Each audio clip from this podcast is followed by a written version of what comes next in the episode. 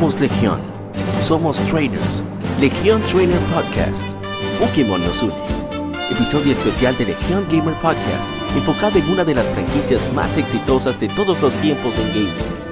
Trataremos desde los inicios de la saga en Game Boy hasta sus más recientes entregas para Nintendo 3DS y especulamos sobre la octava generación para Nintendo Switch.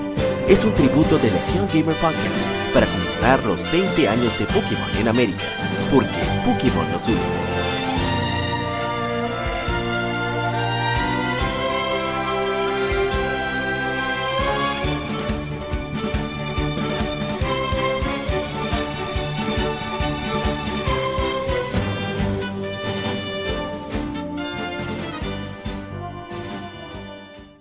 Bienvenidos amigos a Legion Trainer Podcast, un podcast dedicado a los 20, para conmemorar los 20 años de Pokémon en América que cumple este 28 de septiembre con el lanzamiento de Pokémon Red y Pokémon Blue.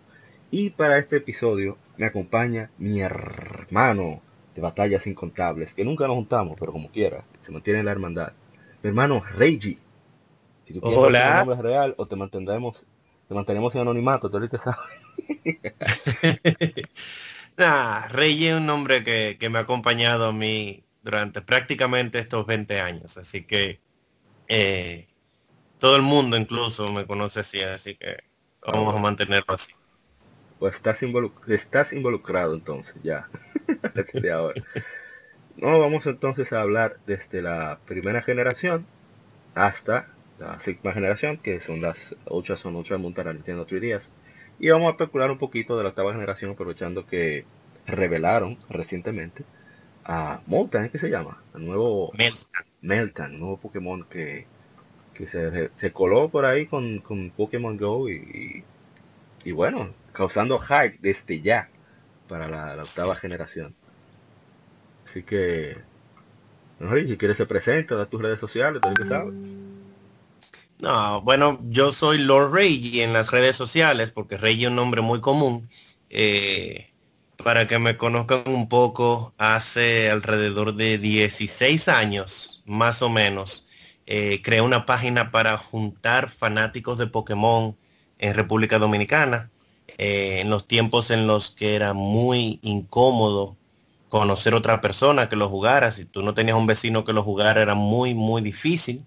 Eh, y a través de esa página conocía a muchas personas que compartían esa fiebre, como le dice APA, conmigo, incluido APA. Eh, y a través del tiempo, pues de vez en cuando siempre conversamos de los temas, compartimos noticias, informaciones. Eh, sí, sí, de todo. Que, debo recuerdo, Reggie, escúchame te interrumpa, que para mí todavía no he encontrado un foro con la estructura con el que tenía el tuyo. O sea, de verdad, todavía no lo encuentro. No, pero eso es porque con el paso del tiempo la, el, mismo contenido que uno busca en internet ha, ido cambiando. Eh, nosotros somos un poquito old school y, no hemos encontrado, yo mismo no he encontrado tampoco una comunidad eh, eh, dominicana que sea así tan, tan unida, tan grande como, como la que intenté crear hace ya tantos años. Pero lo que sucede es que simplemente la, percepción del público ha ido cambiando. Eh, las redes sociales son más eh, directas, son con información muchísimo más rápido, unos cuantos comentarios. así, así como va evolucionando las cosas. Sí. Yo decía sobre todo eso, cambios de opinión repentinos, que no hay forma de tú. Ajá, pero tú dijiste esto, que eso es lo genial de los foros. sí, bueno, precisamente por la, frecuencia de la, rapidez en la que se da la información. A veces tú, antes de tú leer la información completa, ya tú estás dando tu opinión, porque todo el mundo quiere ser el primero. Ay, eh, entonces, anuncian algo y la gente comienza a hacer especulaciones en base a, información incompleta, que luego tiene que decir, ah, bueno, pero anunciaron tal cosa, está bien entonces, ahí ya no hay tanto problema.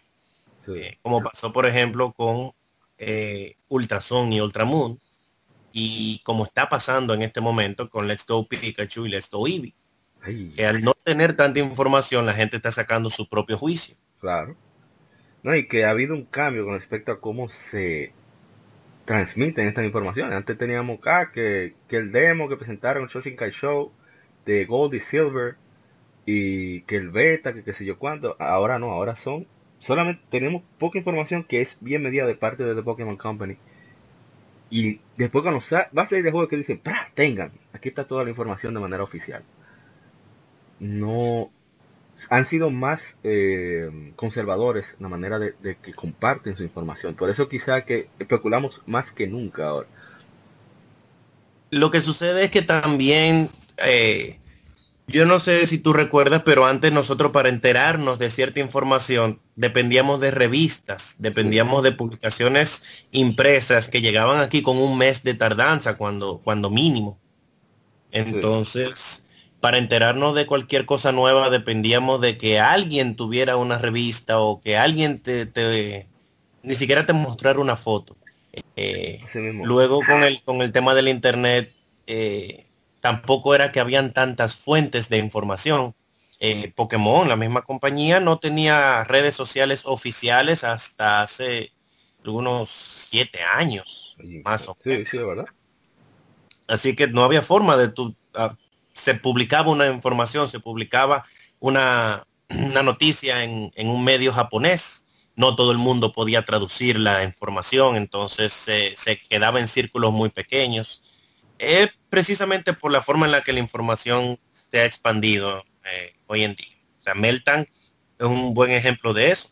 Se descubrió a través de, del hackeo de Pokémon Go, como ya es costumbre, el Pokémon, no se sabía nada al respecto, todavía sabemos muy poco al respecto, pero inmediatamente se extendió a través de Internet. Así es. pero ya... ¿Mm? Sí. La información hace que nosotros tengamos información más rápido y así, así de ese mismo modo eh, especulemos más. Definitivamente. No, pero ya podemos entrar en materia con lo que sería hablar de la primera generación, los orígenes, etc. Primera generación. Pokémon Red, Blue and Yellow versions.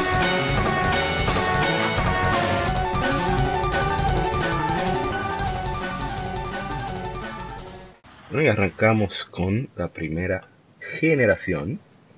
O Pokémon Red, Blue y Yellow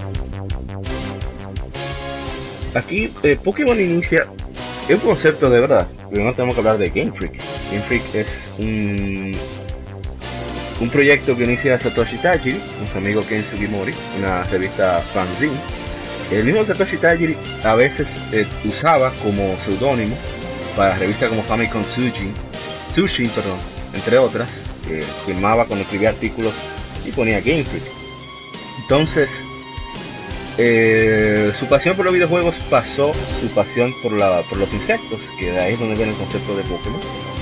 Y después deciden, ok, vamos a hacer juegos. Y en 1989 se le ocurre la idea de transmitir ese amor por coleccionar insectos, coleccionar criaturas y su pasión por los videojuegos con la salida del Game Boy, con Tetris, el cable Link dijo, oh, pero este cable se puede usar para transmitir cosas. Y Final Fantasy Legend creo que aquí se llamó Final Fantasy no estoy seguro. Que él vio que el, Game Boy no solamente era para jueguitos de un rato, de, arcades, sino que también podían lanzarse un RPG hecho y derecho. Entonces lleva la idea a Nintendo y le dicen, está bueno, pero no tan, tan bueno, le falta pulir alguna cosa. Y además que era arriesgado, o sea, una idea completamente innovadora. Y Miyamoto da la sugerencia, la gente dice que Miyamoto, Miyamoto es el calzante de que haya dos versiones. No, no, no, no. Miyamoto sugirió, tienes que buscar la manera de que los jugadores tengan que compartir esa información, tengan que tengan una, una necesidad de encontrarse e intercambiar la criatura. Entonces ahí surgió la idea de, las dos versiones. Y que mucha gente dice Miyamoto es el culpable de, de esta desgracia de las dos versiones. No, no, no. Entonces, pero no fue fácil. Bueno, tú lo sabes, no fue fácil.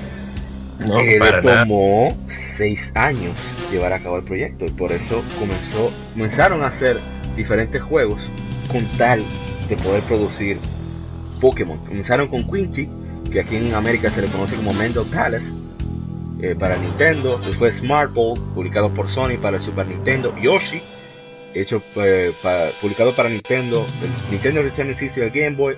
Magical Tabuto Kun para el Mega Drive. Mario Wario, que es uno de sus juegos más famosos antes de Pokémon, para el Super Nintendo. Non Tanto Show para Game Boy Super Famicom. Postman, que creo que es uno de sus juegos de mayor calidad para el Mega Drive, se conoce como y, y aparte de Pokémon, uno de los personajes eh, originarios de Game Freak más conocidos. Así mismo es. Que aquí lamentablemente salió fue creo que a través del servicio en línea que tenía Sega. Y, y finalmente ya, por cierto, para poder lanzar Pokémon, Satoshi Tairo tuvo que volver a vivir incluso con sus padres y conseguir préstamos con tal de mantener el, presupuesto de desarrollo de Pokémon. Y, pero finalmente, como dicen, la consistencia es la clave. Y es el juego.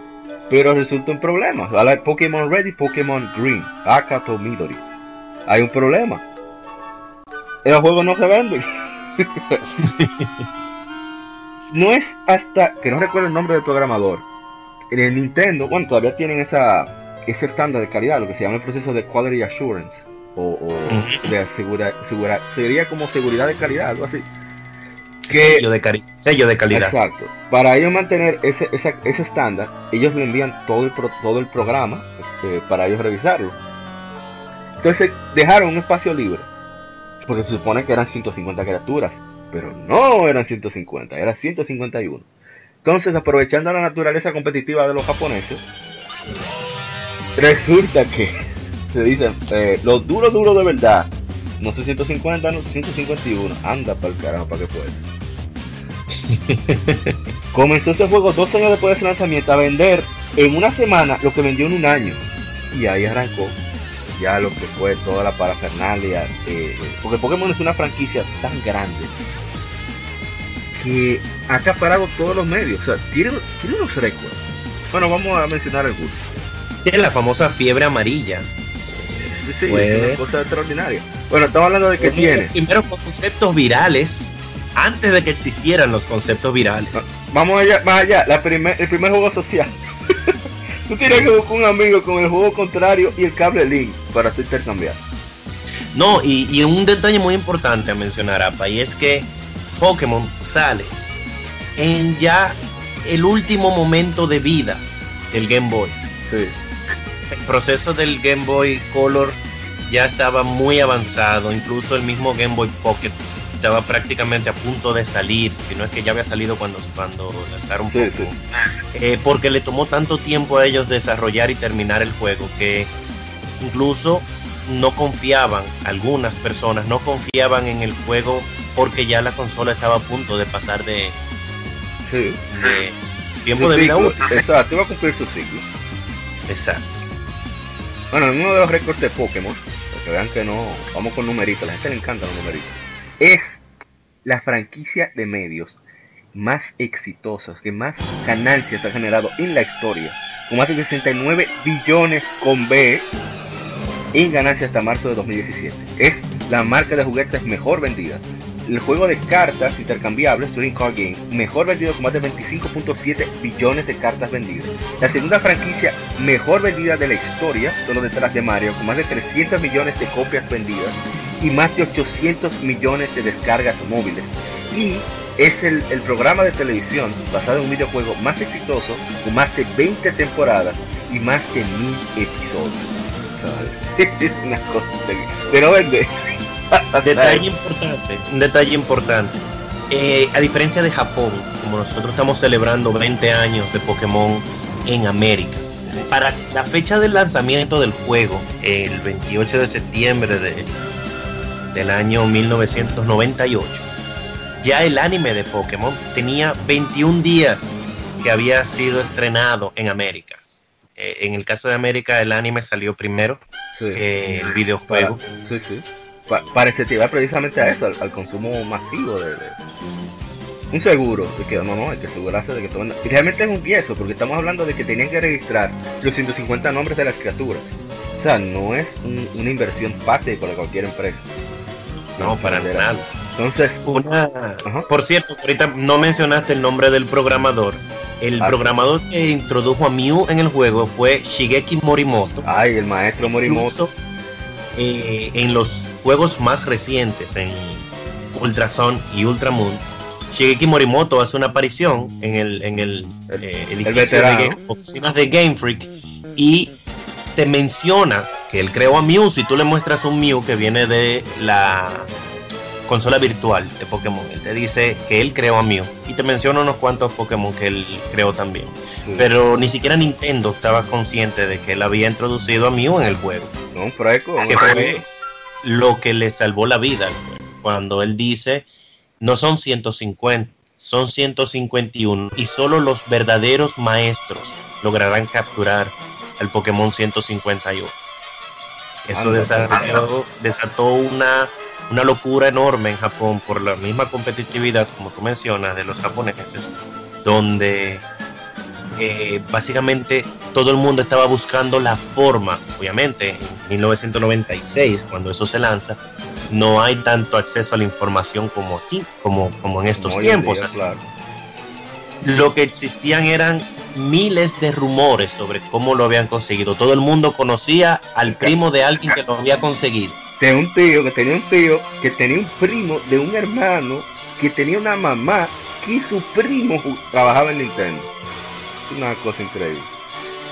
De hecho, todavía es eh, es y un icono en el mundo de los videojuegos, el famoso camión fuera de Ana. Esas son de las cosas que yo no entiendo cómo eso se pudo propagar en todo el mundo si no había internet. Es, increíble.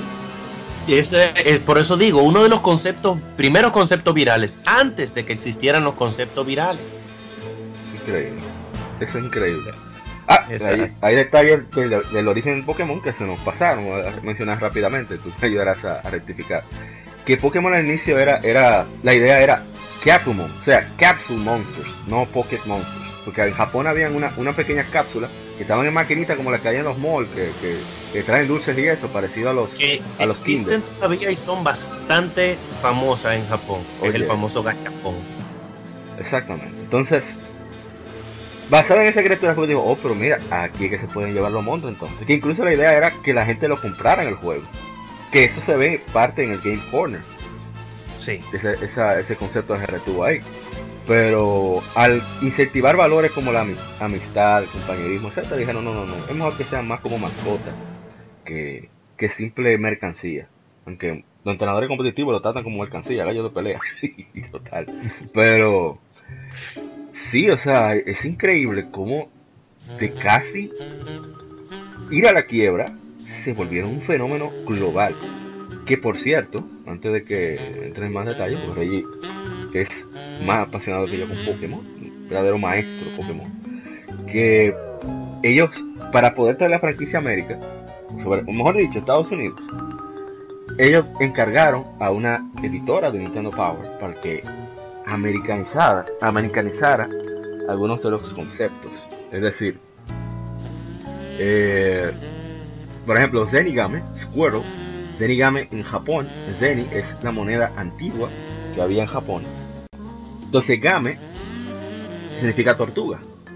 Zenigame. Entonces, ¿qué viene esa idea? De la, la caparazón de Squirtle, si miran cómo tiene esa forma, esa es la, forma de las monedas antiguas. Y ese tipo de cosas. Entonces, Gail Tilden fue una de las encargadas de occidentalizar muchos de los nombres de Pokémon. Por eso la mayoría de los países, incluyendo, incluyendo España, tienen los mismos nombres de Estados Unidos, porque es difícil meterte de lleno ahí, de, cambiar los nombres utilizando el concepto de diseño. Y... Sí, el, origen de los, de los Pokémon, principalmente de la primera generación, tiene sus raíces mucho en conceptos japoneses. Eh, y estamos, estamos hablando de una época en la que eh, había que convertirlo porque no se, no era tan aceptada la cultura japonesa fuera de Japón. Eh, eh, por ejemplo, un caso muy, muy conocido es el tema de Farfetch. Farfetch es un, un pato que siempre usa una hoja de cebolla. el concepto de Farfetch viene de un dicho japonés que cada pato viene con su hoja de cebolla para que lo cocine y lo introducen en el juego. De modo que tú, intercambias a un Spearow por un Farfetch y eh, de entrada al inicio Farfetch es mejor Pokémon que Spearow. Sin embargo, Farfetch no evoluciona, Farfetch no aprende grandes ataques más allá de los que aprende al inicio de, los niveles, lo que significa que eventualmente el intercambio eh, te resulta no, provechoso. Perdiste por haber hecho el intercambio. Aunque, aunque es un Pokémon raro, sobre todo en la primera generación. Así que, por lo menos para completar el Pokédex, sí, sí gano. sí, claro que sí, pero eh, existen, hay muchos Pokémon que son, eh, que vienen radicados por sus orígenes japoneses. Sí. Eh, otro, otro punto muy importante que introdujeron en la primera generación, que se les ocurrió en una de las últimas fases de desarrollo, eran los Pokémon que evolucionaban por intercambio. Ah, Básicamente forzándote a que tú tenías que intercambiar con un compañero solamente, ni siquiera para completar el Pokédex, sino para, para poder llegar a tu Pokémon al máximo nivel. el máximo nivel, el punto más fuerte. Que, que es bueno que tú mencionas eso del intercambio. O sea, en esa época, sobre todo para mí, que, tenía unos 8 o 9 años, cuando yo encontraba a alguien que tenía Pokémon, ese era mi hermano, inmediatamente, ese era mi socio. Sí. Lo que usted diga, compadre, compadre de campo de aquí, mi compadre, eso, es tu hermano. Eso no era de que, que tenía Pokémon. Anda para el carajo. No. un, y viaje a la casa de esa persona, hablar del tema y a decir todo lo que uno encontró. Y mira, yo encontré, y mira, yo tengo. Y tú, y obviamente, de nuevo, al tener tan poco acceso a la información, no había forma de tú saber cómo tú evolucionar a muchos de los Pokémon, dónde tú conseguir muchos de los Pokémon. Y, y en inglés. Y en inglés. No sabíamos inglés. Era con un diccionario, señor, había un diccionario. Ah, esta generación no sabe lo que es eso, pero había un diccionario pequeño. Ese era el pequeño Larus, etcétera. Pequeño Larus. Sí, sí, sí, uno tenía su diccionario y uno tenía que buscar palabra por palabra, letra. Ok, eh, eh, quick attack, quick, ¿qué quick? Q, Q, U, U, easy, ah, rápido, ataque, eso parece ataque, ataque rápido. O sea, no necesariamente uno buscaba ataques porque uno lo que veía, ok, quita mucho, quita menos, ya, eso es lo que le interesaba. Pero lo de poder avanzar en la historia o entender, porque a veces hay gente que le daba mucho a la y ya, pero para nosotros, eh, que quizás cuando salió Zelda, bueno, no habíamos nacido algunos, pero cuando comenzamos a jugar no lo entendíamos, no entendíamos mucho de lo, de lo que se hablaba, de los conceptos. Pokémon fue una manera de introducir a una gran población al concepto de los juegos RPG, de querer entender el mundo de los RPG, de involucrarse, de querer resolver los problemas no solo por querer avanzar, sino porque hay una consecuencia de tus acciones. Claro. Y yo le agradezco mucho a la franquicia, y lo hemos manifestado muchas veces aquí en el podcast, de que por eso que muchas veces yo, yo siento que sigo con la franquicia, no porque, o yo lo disfruto, pero que es como una forma de decir, contra, mira todo lo que yo estoy disfrutando gracias a este juego, déjame yo continuar con ellos. Fueron mi maestro de inglés. sí, mira, te, voy a, te voy a decir una cosa, Apa. Hoy en día, yo soy desarrollador web. Eh, yo soy desarrollador. puede, decir puede decir el nombre de la empresa, o sea, que no cobramos. no, no, no. No por la empresa, porque yo, eh, soy, yo soy desarrollador gracias a Pokémon. Yo aprendí a hacer páginas de internet con el objetivo de hacer una página de internet para poder reunir personas que también le gustara Pokémon. Eh, eso me llevó a mí a aprender, aprendí a manejar foros, aprendí a manejar top sites en aquel tiempo, información, noticias. Hoy en día yo vivo de internet gracias a Pokémon. Ahí está. Y bueno, eh, cuando se lance esta franquicia, creo que este va, va, a ser como el segmento más largo de todo, porque es el origen. Sí, sí. Que es de lo que más recuerdo nos trae. Sí, sí. Cuando sale, anuncian Pokémon Stadium, hubo un porcentaje de la población que se decepcionó porque esperaba que iba a ser la aventura del RPG de Game Boy en 64, no era así, era la batalla. Pero el hecho y 20 años después todavía lo estamos esperando, ¿eh? Ay, ah, no, pero viene la de Switch, ahí vamos a eso ahorita. Pero que el hecho de tú ver a tu Pokémoncito de 8 bits en 3D. Y animado. Tanto corpe como cosa loca. Y un narrador que para mí es el mejor narrador de la historia de cualquier vaina que tú te inventes. O sea, él él era la voz creo que de, de Oak en una opción, no recuerdo el nombre, lo voy a buscar ahora. Ese, ese tigre le daba, Here it comes, Thunder, tu mierda, le va a dar en la madre. Oh, the attack miss, tu mierda, qué azaroso. Sí, sí, sí, él le metía muchísimo hype a una batalla. It's super effective. Y tú decías, wow, qué Sí. golpe. Awesome. Mega Kick, bang, y le daba ese fuetazo, tu mierda. El nombre de- era eh, Cat Lewis. O su nombre es Pokémon, eh, perdón, Ted Lewis, pero su nombre es real, o sea, su nombre artístico, es Edmund P. Lewis, es un actor de voz estadounidense, y era el director y escritor de adaptación para el doblaje de Pokémon en inglés, del anime de Pokémon en inglés. También se le vería como Paul. Ese señor tiene, de verdad que hay mucha gente que busca, ¿verdad? Que si el desarrollador, que, que quien dobló, que si- para mí yo, yo quisiera autógrafo de ese señor, que le tengo una admiración tremenda. Y que ayudó a uno, en vez de decir kick attack, a decir quick attack. Quick attack, sí. Entonces, Exacto. eso, eso ayudó a uno a poder leer mejor en inglés inclusive.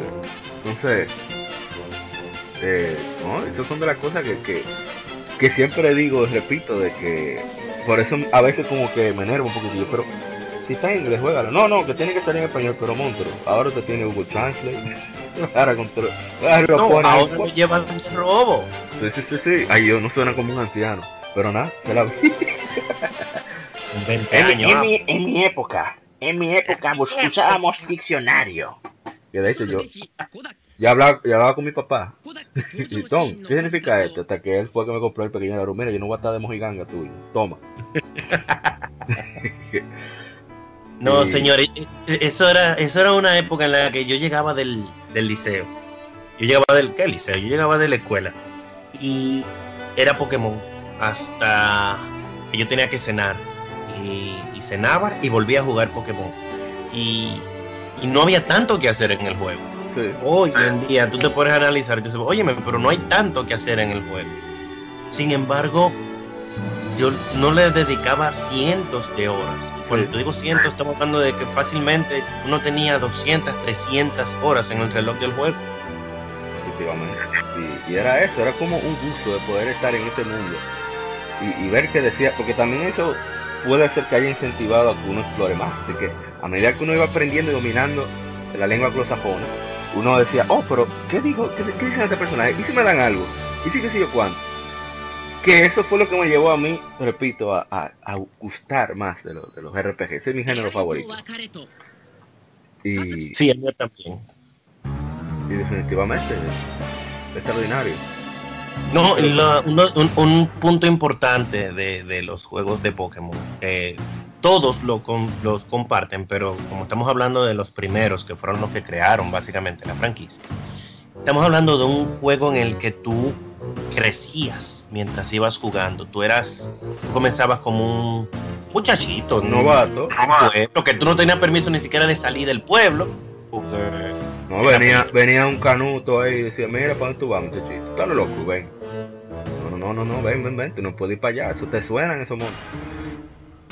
Y te daba a escoger, que por cierto, yo lo, lo- lo sigo diciendo, una de las decisiones más difíciles de mi niñez, De verdad. ¿Cuál de los tres? ¡Salazar! ¡Salamander! ¡Square, Square! Tu mierda, pero, pero es que el cuero es bacano con los lentes, pero es que vuelve a soltar la madre con Solar Beam, pero Charmander evoluciona a Charizard. Con evolución Charizard. Yo, el primero, el primero que yo escogí fue Squirt. Siempre tuve eh, mucho eh, interés porque fue uno de los primeros Pokémon que vi, fue Blastoise. Ah. Nintendo, vi un una figura de Blastoise. Y esa tortuga con dos señores cañones en la espalda me, Era- me ayudaron a escoger. E- Era imponente realmente. Por Sí. cierto, mi, mi madre a Charizard es su Pokémon favorito. Ella le dice Charizard como el cantante. O sea, ella sabe, ella sabe que es Charizard, pero ella le dice Charizard. Tú sabes que en el anime ella lo veía también. O sea, tuve esa ventaja de que mi madre no, nunca fue discriminatoria con, con lo que yo consumía de niño. O sea, discriminatoria en el sentido de que me explicaba, mira, eso es ficticio, nada de lo que pasa ahí es real, velo. Pero nada de eso es real. O sea, siempre estaba pendiente de eso. En vez de como otros padres que decían, no, no, no, no, no, eso es del diablo, usted no va a ver eso. No, no, no. Entonces, A ella lo me veía. tanto que ella, ella le, le gustaba mucho jugar en el Game Corner. Anda Cuando yo estaba en la escuela, ella sí que estaba jugando en la maquinita del Game Corner. Y así fue como yo conseguí mi Dratini, mi. Sight, mi Abra, todas las TM, el Porygon. Criminal. bueno, en esa época lo de la TM era un lío, que habían 20 objetos. Tenías que buscártela como un toro. Sí, no, no, no. El manejo, el manejo de objetos, eh, esas son de las cosas que yo no extraño de esos juegos. exactamente. Que hay una cosa interesante antes de que ya pasemos a la segunda generación. Lo de, de- Yellow, ¿De qué? de Yellow. Así, di. Cuando sale ese Pokémon Pikachu, eso fue interesantísimo. De, de tú escuchar la voz, que había un Sí. blog de Game, de Game Freak, de, de.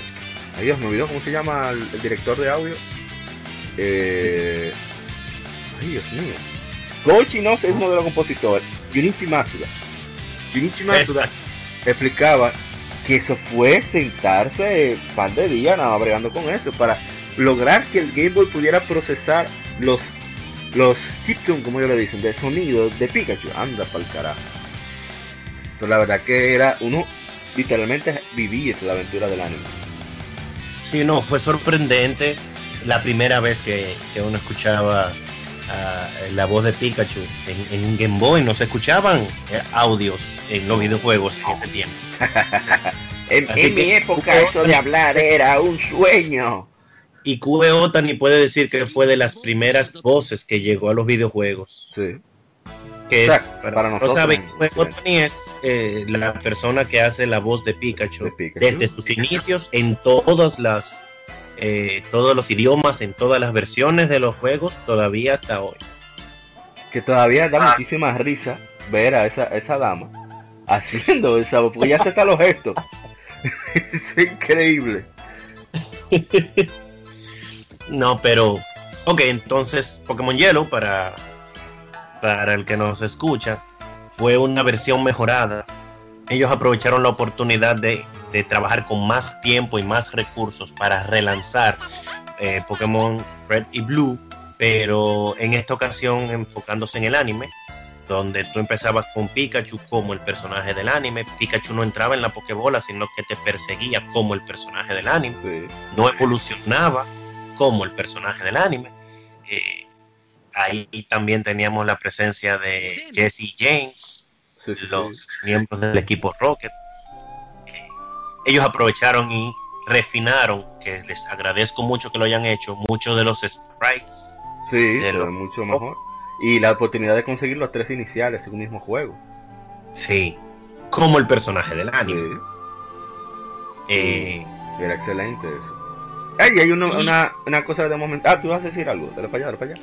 que en el caso de, de Pokémon Yellow fue la primera vez en aquel tiempo donde tenía donde estaba disponible un Pikachu que supiera surfear. Pikachu con surf. Sí, Todavía es un icono a la fecha conseguir un Pikachu que sepa surf y generalmente se limita a eventos o actividades donde, donde se puede conseguir. y que era genial verlo en la, en la Pokémon Stadium. Y si evolucionaba a Raichu, él se, él se montaba en su cola, un hawaiano. Sí, Increíble. Sí. Que hay. Eh, que eso fue, eso estuvo también muy, muy interesante. Eh, eh, la animación de Surf era la misma para todos los Pokémon, pero cuando Pikachu la hacía, Pikachu se montaba en una tabla de surfear. Sí. eh, y, eso le daba era un, de- era un desgraciado. Gozaba él su surf. Sí, Que un aspecto tenemos que mencionar antes de irnos, el missing no. De ese famoso truco que tampoco entiendo cómo eso se regó tan rápido. sí, pero uno de los glitch de videojuegos más famosos de la historia. Y yo creo que tiene que estar justo al mismo nivel que el truco de las 100 vidas de Mario. Definitivamente, que con eso conseguimos Master Balls, Pokémon nivel 300, Pokémon con, con unos PP, o sea, PowerPoints, no es que vamos a, a- a ir al baño. Unos PowerPoints, tampoco estamos hablando del programa, sino del uso de los movimientos. De 60 a 70 Thunder, eso era una cosa increíble. Y un amigo mío, no, yo le gané a Mewtwo. Y yo, round 2, sí, sí, sí. En la época Pokémon Stadium uno podía enfrentar a, a Mewtwo. Y era dificilísimo el desgraciado. Y vino sí. para mí, sí, sí, sí, yo le gané a Mewtwo. ¿Y cómo? Ah, pero el tipo tenía unos Zapdos y unos Moltres, ya tú sabes. limpiado una cosa extraordinaria. Y y era una época en la cual todo se resolvía con Earthquake, no se resolvía con Thunder. Ahí no había. Sí, no, eh, Earthquake e Hiperrayo. Hiperrayo mataba todo. Menos el bendito Mewtwo ese de, de la Stadium 1. Pero es que buena época era. Ojalá y, también me gustaría que, hicieran otra versión similar. De hecho, yo, yo esperaba eso. Que, que por eso no, no jugué como tanto la quinta generación, que eso lo haremos más adelante. Como que faltó el poder ver en una pantalla grande a tu Pokémon, no tanto por los gráficos, sino por poder estar con los amigos y decirle, mira, te voy a meter la mano, oh, qué sé yo cuánto. Sí, eso, eso faltó mucho. De- Desde la cuarta generación en adelante no hemos tenido ese, ese impacto, porque incluso cuando es de una consola a otra, si es una consola portátil a otra, no tiene el mismo impacto que verlo en una pantalla grande donde todo el mundo alrededor está viendo la imagen. Exacto. Pero bueno, ya creo que podemos pasar a la segunda generación. Y ahí sí hay que hablar. Ay, Dios mío, gran poder de. Virgen Santísima.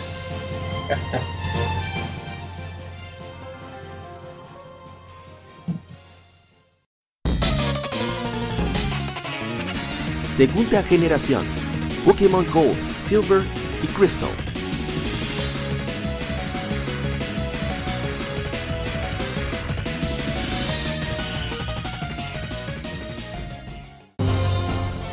Bueno, ahora vamos con la segunda generación, que es la favorita de muchos, incluyéndome, no sé, Rey, Rey, ¿es tu favorita también? También. Anda la pa'l mía carajo. Y la verdad que fue como. Era en una época donde como que el mundo entero, o sea, así como en Pokémon Go, que había uno- unos señores que andaban con su celular que se robaban los Pokémon de la gente después de un rey. Eh, fue como algo así, como que todo el mundo estaba en sintonía con la Pokémon manía. Que incluso salió uno, salieron unos fascículos de, del éxito periódico El Sig- Siglo en nuestro país, los cuales yo tengo que tenemos que escanear, y se me ha pasado. Sí, hay que escanearlos. Sí, sí, sí. Eh, que era, se llamaba así, la Pokémon Manía del siglo. Y eran unos fascículos súper interesantes, alguna información incorrecta, tú sabes, pero era como un intento de tropicalizar Pokémon para que más gente todavía se, se sintiera parte de- del fenómeno. Salía todos los sábados. Sí, sí, eran Versión 18 del- fascículos. Que yo tuve, obligué que hacer a mi papá y pero me faltan tres, búscamelo. Y tuve que ir a la oficina del siglo a buscar eso. Oye, qué risa. Estaba alquillado, pero no me importa. Lo valió. Was worth it. Y, y bueno, Señores, la segunda generación, la segunda generación son unos juegos brillantes. sí. Son unos juegos brillantes. En, en el concepto de videojuegos, de secuelas. Sí, me- olvídense de que Pokémon. Olvídense de que Pokémon. Hablando de juego RPG. Increíble. Sí, juegos solamente. Increíble. O sea, Mira. los cambios. Digo, dale para allá. que yo sé que tú estás loco Para por que, para expresar. que tú veas una de las cosas que a mí más me emocionan de, de, eso, de esa generación, que no hemos mencionado que la segunda generación con- consistía en Pokémon Gold y Pokémon Silver, y luego más adelante se lanzó una versión revisada que era Pokémon Crystal. Ajá. Una de las cosas más impactantes para mí de ese juego fue el ciclo día y noche. Ay, Uno de los primeros juegos que tenía un reloj interno. Cuando tú comenzabas el juego, ponías la hora. Y el juego se jugaba prácticamente en tiempo real. Si era de noche en la vida real, era de noche en el juego. Si era de día en la vida real, de día, en el o sea, se veía cool el juego, ¿no? Era que, que- juego. que- oscuro y se y- prendían las luces en las casas. Y el que no menos crea que busque, no la versión esa virtual de 3DS, no, en un Game Boy jugar, yo no sé cómo que uno no está ciego, es increíble. Yo jugaba con vela, bien. Sí, sí, sí, sí, exactamente, con vela, mi hermana tuvo que regalarme un cargador, porque ya estaba harta, yo estaba mendigando para pilas, Ya. porque no era fácil. Eh, mira, eh, no solamente era estético el cambio del tiempo, sino que tú salías de noche y tú encontrabas búhos, hut hut. y de día tú encontrabas Pidgey. De noche no encontrabas Pidgey porque estaban dormidos. De noche los Pokémon de tipo oscuridad eran más comunes. Sí, que tú encontrabas donde aparecían Growly, aparecían Houndour.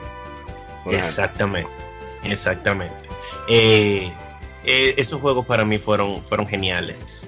Eh, ellos aprovecharon la, la segunda versión, la segunda generación de Pokémon para eh, estabilizarlo un poco. En la primera generación eh, el tipo psíquico estaba OP completamente. No tenía, no tenía casi debilidades porque el tipo fantasma, que era la principal debilidad del tipo psíquico, por un error del juego, era débil al tipo psíquico. Sí, porque ten- tenía veneno. Y tenía veneno para colmo. Los, Los únicos tres Pokémon que se podían conseguir de tipo fantasma tenían el tipo secundario veneno, que era débil al tipo psíquico. Sí. Así que no habían hecho nada. Venía Mewtwo eh, pero- permiso. Pedro Entonces en esta generación introducen el tipo oscuridad, oscuro, evil en, en Japón, que era Sí. completamente inmune al tipo psíquico. Que en psíquico en Japón es Asper, como Terra Final Fantasy VI. Sí, No era psíquico psíquico. Ah, que antes de eso, quería decir que cuando vio Pokémon Gold y Silver fue a través de nuevo de la revista Club Nintendo. Que ellos utilizaron a una de las que se encargaba como de seleccionar los animes para traer, que era la- de las pocas personas que sabía japonés, vamos a decir en esos medios editoriales en esa época, se llamaba Brenda Nava, se llama Brenda Nava, todavía está vivo. Ella fue quien eligió traer Dragon Ball y ese tipo de cosas. Así que hay que agradecerle mucho. sí, hay mucho que agradecer. Sí, entonces ella tradujo los nombres del, del, del katakana. Entonces veíamos que los nombres eran Rukia, que era que Lugia, por ejemplo, Ho, Ho, Sí. Ho, Ho, y etcétera. Pero que eran traídos del, del- japonés. Que incluso hay una de las cosas que más risa me, me dan recordando, viéndolo en retrospectiva. Que el famoso Pika Blue, que era Mario. Y- El Pikachu, no, de que la- otra de Pikachu las agua. cosas que se viralizó. Otra de las cosas que se viralizó, eh, para, para el que no sabe, se extendió un rumor que en la segunda generación iba a haber un Pikachu de agua. Y luego se liquió, se filtró una imagen de Meryl. Y la gente automáticamente le llamó Pika Blue, Ajá. un Pikachu azul. Y no fue sino hasta cuando salieron los juegos, cuando nos dimos cuenta de que no era tan especial como pensábamos. Así es. Era bonito, sí, pero ya. que. Es- aparte del tipo oscuridad, también se introdujo el tipo metal, Sí, el tipo metal, Steel Type, que que, era servía bien para nivelar un poco, para el, el tipo metal básicamente, que a pesar de que es mi tipo favorito, tengo que reconocer que se introdujo fue para hacer que algunos tipos que tenían menos, más debilidades, fueran un poquito más poderosos, como por ejemplo el tipo tierra Sí. y el tipo peleador. Ay, Pero el tenía, tipo tenía un diseño impactante. O sea, Skarmory, para mí, una de las aves que mejor se ve. O sea, hablando de diseño estético, no de, de estadística y Oh. eso.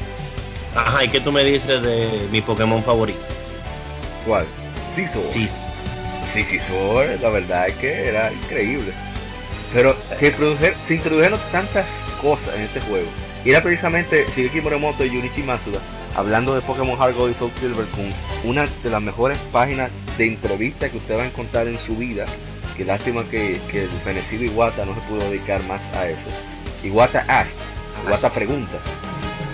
Y dicen, no, no, es que Pokémon Gold y Silver tiene todo ese contenido porque nosotros queríamos darlo todo en ese juego. Pensábamos que no era la última vez, el Sí, último sí. juego de ya no iban a hacer más después de ahí, según ellos. Anda, pues 20 años después aquí estamos. Pero, Pero- precisamente estamos aquí por todo lo que le metieron al juego. Ajá. Introdujeron Sí, no, ciclos, eh, ciclo no chivia, los nuevos tipos. Lo de Todo Pokémon, poder usar objetos en batalla, que yo, perdón, tomarlos, agarrarlos y usarlos. Las berry, que, que los po- lo- que charcoal para subir lo- el poder del ataque de fuego, etcétera, etcétera. Que crianza, los Pokémon bebés eh, surgieron aquí. Sí, o- otro detalle importante, tú podías eh, poner dos Pokémon y esos Pokémon si eran compatibles daban un huevo y ese huevo te podía dar o un Pokémon eh, de los familiares, un bebé, o te podía dar un Pokémon que tú le podías enseñar eh, ataques a un Pokémon. Te permitía personalizar aún más tu Pokémon. Pero también te, per- te permitía eh, crear tus propias Pokébolas. Ah, sí. La, las África. Pasamos de tener tres Pokébolas a tener eh, alrededor de ocho Pokébolas, cada una con su característica. eh, Había una espe- eh, dedicada a, lo- a los famosos bestias legendarias. Le llaman perros legendarios, pero son más como grandes bestias. son bestias. porque- Son, son más felinos. Que Suicune un- parece más un leopardo, Raikou parece un, un tigre y Entei parece más un león. un león. Pero decíamos perro legendario porque por Suicune sobre todo, más culpa de Suicune. Que lo veíamos Sí. más como, como, un, como un perro porque parecía con esa nariz un lobo. Y pero- también. Sí, entonces ahí estaban las fastball que se hacían con el Áfrico blanco, especialmente dedicado a esos desgraciados hijos de su madre. De los Que las- escapaban este- sí, se Te, te veían y tú tenías que agarrar, salir a entrar de un pueblo para ver si aparecían en la, en la, en la zona frondosa de, de hierba más cercana. Para, para ver si ¿Qué tenías es? suerte de atrapar. Dios mío. es otra de las innovaciones de esta generación. O sea, habían Pokémon que saltaban, eran uno solo y saltaba de ruta en ruta y tú tenías básicamente que rastrearlos y, y perseguirlos para conseguirlo. No había un, un, un inventario ilimitado de Pokémon en una ruta. Para tú poder conseguir a Raikou, tú tenías que rastrearlo. Sí. Un detalle curioso es que a pesar de que ellos introdujeron tantas nuevas Pokébolas con, con tan- efectos tan interesantes, la mayoría no servía para nada. Así es. Debido a errores del juego, la mayoría hacía el efecto contrario. Sin embargo, un- un- al- algo importante, todavía hoy en día se utilizan las Pokébolas que se introdujeron en la segunda generación para personalizar aún más a tu Pokémon. Eh, es interesante tú encontrar hoy en día en una batalla un Bullpix que sale de una Love Ball. Sí, pero tengo entendido, a lo mejor estoy equivocado, tú me corregirás, que en, esta, en las generaciones actuales, tú puedes elegir con qué Pokébola nace Pokémon con el orden que tú la pongas, o algo así, ¿no? No, ¿O no, no? No, no. O es que la hereda, madre ¿no? pasa, la madre pasa la Pokébola. Ah, ok. La madre pasa la Pokébola cuando se, se hace breeding. Ah, no, no, Entonces- no, fue una equivocación, lo que pasa es que recuerdo, hay una youtuber que a mí me gusta mucho ver, se llama Candy Eevee, y ya hace comparaciones me, de me tipo... gustaba mucho, pero hace mucho que no sube. No, no, Eh, con- su video de información, no lo de, lo de opinión. Que son muy buenos, o sea, de comparativa de versiones, etcétera, etcétera. Que, que ella habla de eso, de que fue que me equivoqué, que ella tenía a Ninkada, o sea, cuando evoluciona ninjas, si tiene Sí. un espacio, se que le sale, ay Dios, ¿cómo se llama el Pokémon? Eh, Shedinja. Shedinja. Anda pa'l carajo, y usted ya tenía la Master Ball de primero, y ya tú sabes. ay Dios mío.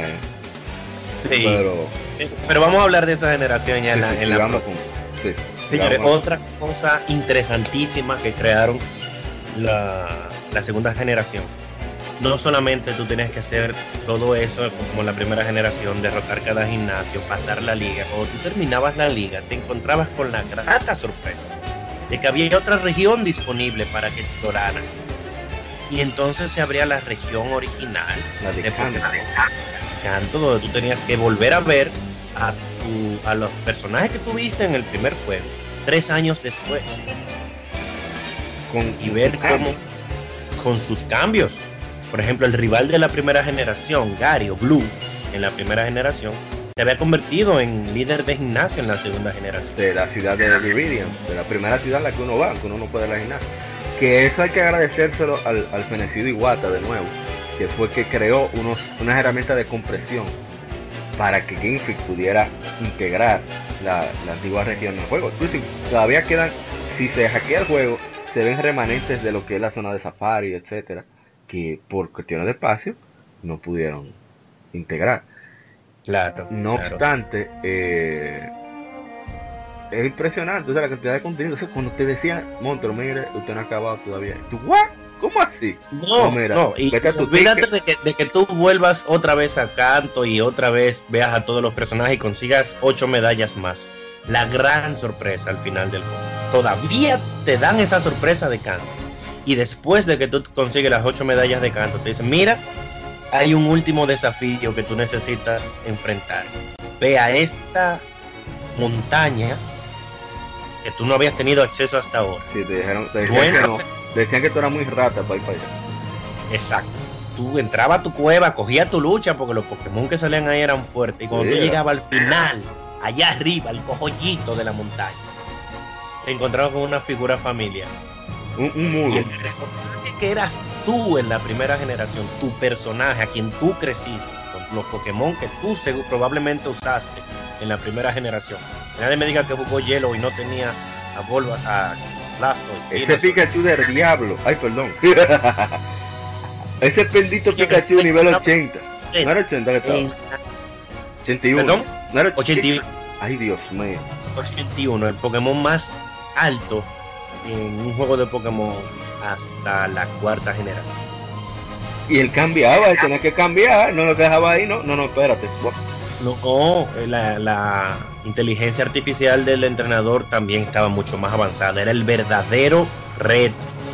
No te decía nada. Él estaba parado arriba de una montaña, tú te enfrentabas a él y cuando tú lo derrotabas, él simplemente desaparecía y te mostraban los créditos.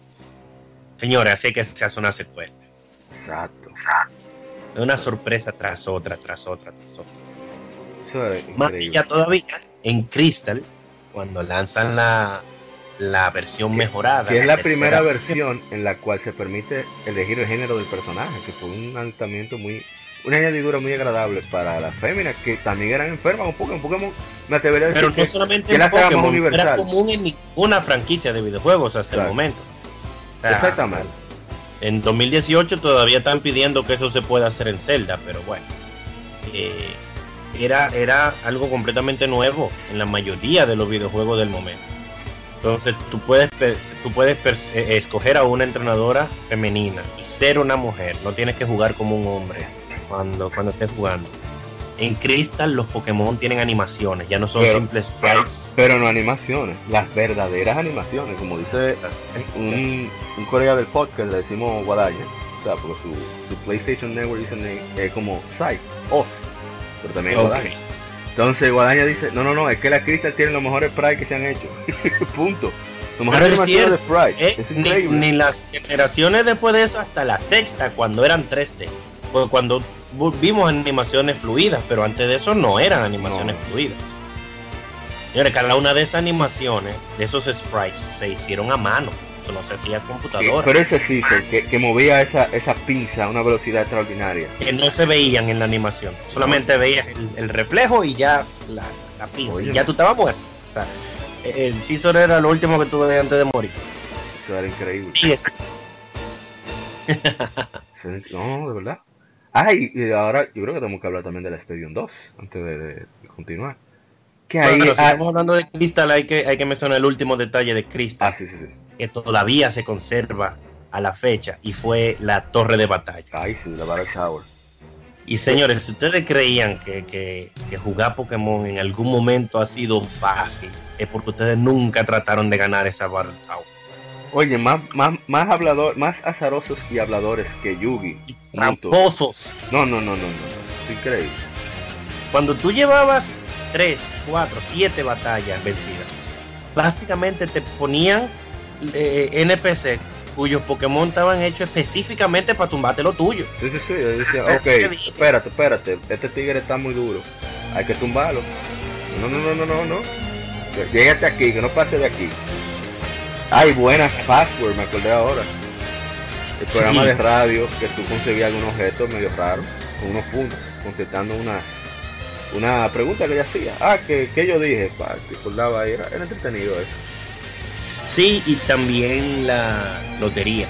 Ah, sí. La lotería que todavía hoy en día se sigue utilizando. Tú- pero la lotería también era otro concepto que te incitaba a intercambiar con la mayor cantidad de personas que pudieras, porque tu ticket de lotería era el número El de ID, entrenador. sí. Así que mientras más tú tuvieras, más posibilidades tenías de Y ganar. ellos integraron una funcionalidad que pocos juegos utilizaron, que era la de- infrarrojo del Game Boy Color. Game Boy El Color. Mystery Gift. Yo me acuerdo que nos- cuando descubrimos eso, eso era, tú veías que los sábados un reguero de carajitos cambiando. Mira, ven, ven, ven, ven, que necesito. Va a, ver, a ver qué me dan. A veces estaba Mystery Berry, que eran los que llenaban los, los, los PowerPoints. O Sí. te daban objetos raros como peluche de Togepi, etcétera, etcétera. De Snorlax y de Lapras para decorar tu habitación. Sí, que ahí viene Stadium 2, tenía una opción solamente para eso. Para Mystery Gear. Sí. Ah, Yes. no mencionamos el teléfono, Mauro. Ah, el Pokégear. No, eso fue el final. O sea, yo podía recibir llamadas de otros entrenadores que yo había derrotado y ellos me llamaban para que peleáramos de nuevo para la revancha. Obviamente, los destrozábamos como quiera otra Sí, vez. pero servía para cuando uno estaba criando un Pokémon para que subiera de nivel y eso. Eso era útil. Y era, creo que era la única forma de conseguir las piedras de evolución. Sí. Porque La- las picnickers. entrenador específico que te llamaban y te, te la- te las regalaban. Mira, conseguí tal vaina un tigre me la regaló. Una chapeadora de esa época. No Sí. sabíamos el significado. Mira, me regalaron esto, ven. Lo tiene que ganar. Exactamente. Sí. Y eso eh, entonces esa generación también tuvo el, el Stadium 2, que es un buen momento para mencionarlos, que era eh, 100 nuevos Pokémon en tu en tu pantalla grande otra Sí. vez.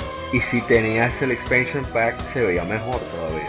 Sí. Eh, Que, ah, algo que no mencionamos, que también se utilizó en, se utilizó en la Stadium 1, es el, el, el- un chip de voz que creó Factor 5, que son los desarrolladores de Star Wars Rogue Squadron 1 y 2, la uno salió para Nintendo 64, que una de las cosas que más sorprendió era la cantidad de voces que tenía, a pesar de ser un cartucho de Nintendo 64. O sea, estamos hablando de unas limitaciones extraordinarias cuanto a capacidad de memoria. Y esta gente metieron voces ahí como que una película, parecía Sí. Increíble. Entonces, ellos, eh, HAL Lab- HAL Labs, que son los, los responsables de Pokémon Stadium, que A los era hoy en día son quienes desarrollan Kirby Brothers. y Kirby.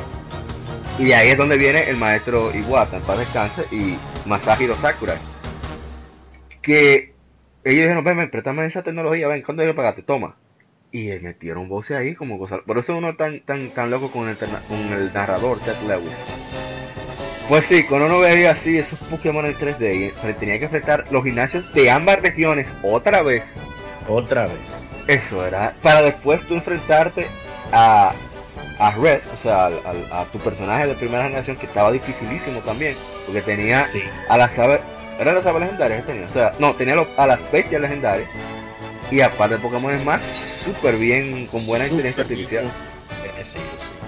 Mira, tú sabes que no, no, no podemos hablar de la segunda generación sin mencionar el factor que introdujo la segunda generación, uno de los más importantes hasta la fecha, que fueron los Pokémon Shiny. Ay, sí, ese Garados rojo, Para mí fue genio, genio. Señores, un Pokémon Shiny es un Pokémon igual que cualquier otro, pero que tiene la posibilidad de ser de un color distinto al- a los colores regulares de la especie de Hay una probabilidad, una en 8447 que te sale, lo que significa que son súper raros. Si tú tenías uno, enseñarle a tus amigos que tú tenías un Pokémon Shiny, eso era un bueno, privilegio. rey de la escuela. Oh, pero yo tengo una anécdota terrible con eso. Eh, nosotros nos juntábamos siempre los fines de semana jugar Pokémon, Mario Kart, Smash, todo eso. En el Nintendo 64. Entonces, yo tenía el cargador que yo mencioné antes. Era como una especie de. Se llama Grip and Charge de Nyko. Era, tenía una forma como de control, era cómodo, pero la desventaja era que lo que sería como la, la abertura del Game Boy, del Game Boy Color, se gastaba por estarla sacando y entrando, Sí. porque para poderlo cargar. Entonces, para poder usarlo yo tenía que estar bien seguro, eh, agarrarlo muy- muy- de cierta manera muy particular para que no se saliera. Y estábamos ahí hablando de disparate, yo estaba preparando mi Tyranitar, que se llamaba Killer, yo todo los Tyranitar le pongo Killer. Y de repente me sale este Don Fan Rosa, y anda, para que... ¿Sabe el sonidito que hacía? y la verdad que yo estaba, mierda, un Don Fan rosado, oh my god, estaba uno para mí, déjame, déjame, y se lo paso. No se lo despegó. y se apagó el juego. Ay, Mira, qué Yo depresión. durante mucho tiempo apostaba dinero a que había una, una, un feature del juego que si tú tenías poca batería te salían Pokémon Shiny. Ah, sí, sí, sí. Porque a mí me pasó creo que como tres veces. Un, un saludo a mi Yo- hermano, Ah. el, el Conde, ¿sabe quién es? Que, que hablamos mucho sobre Monster Hunter, esos juegos de tipo de. que dicen hunting, pero realmente es acción RPG cooperativo, el verdadero subgénero de, ese, de esos juegos. Fantasy Star Online, esa cosa. Que se llaman el, el, el Desire Sensor, el sensor del deseo. Pokémon Sí. lo inició también. Sí. sí, es verdad, tienes razón. Ahí era que te salían y de repente. Cuando la batería estaba a punto de apagarse, ahí te salían los Pokémon Shiny, señores. Yo perdí como tres. Ay, Dios mío. Pues ahí- Bueno, pero vamos a seguir adelante, que la siguiente Sí. generación es muy interesante también. No, de verdad que quien pueda, o sea, por eso cuando salió el remake, la, todo, la mayoría como que estábamos tan contentos de poder revivir esa experiencia. Todavía hoy de vez cuando yo lo Los pongo. mejores juegos de Pokémon de la historia. Ay, Ese remake. ay Dios mío. Llegaremos a la cuarta generación. Exactamente. Así que vemos ahora con la cuarta generación. Tercera. Ah, verdad, la tercera, verdad, verdad, la tercera. Sí.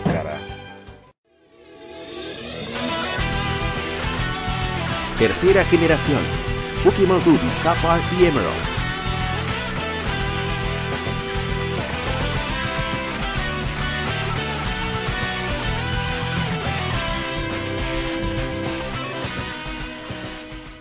Bueno, llegamos a la tercera generación en joven que aquí cambia la dirección Pokémon. Antes tenía el liderato de Satoshi Tajiri. Ah que no dimos datos concretos sobre algunos aspectos de la anterior.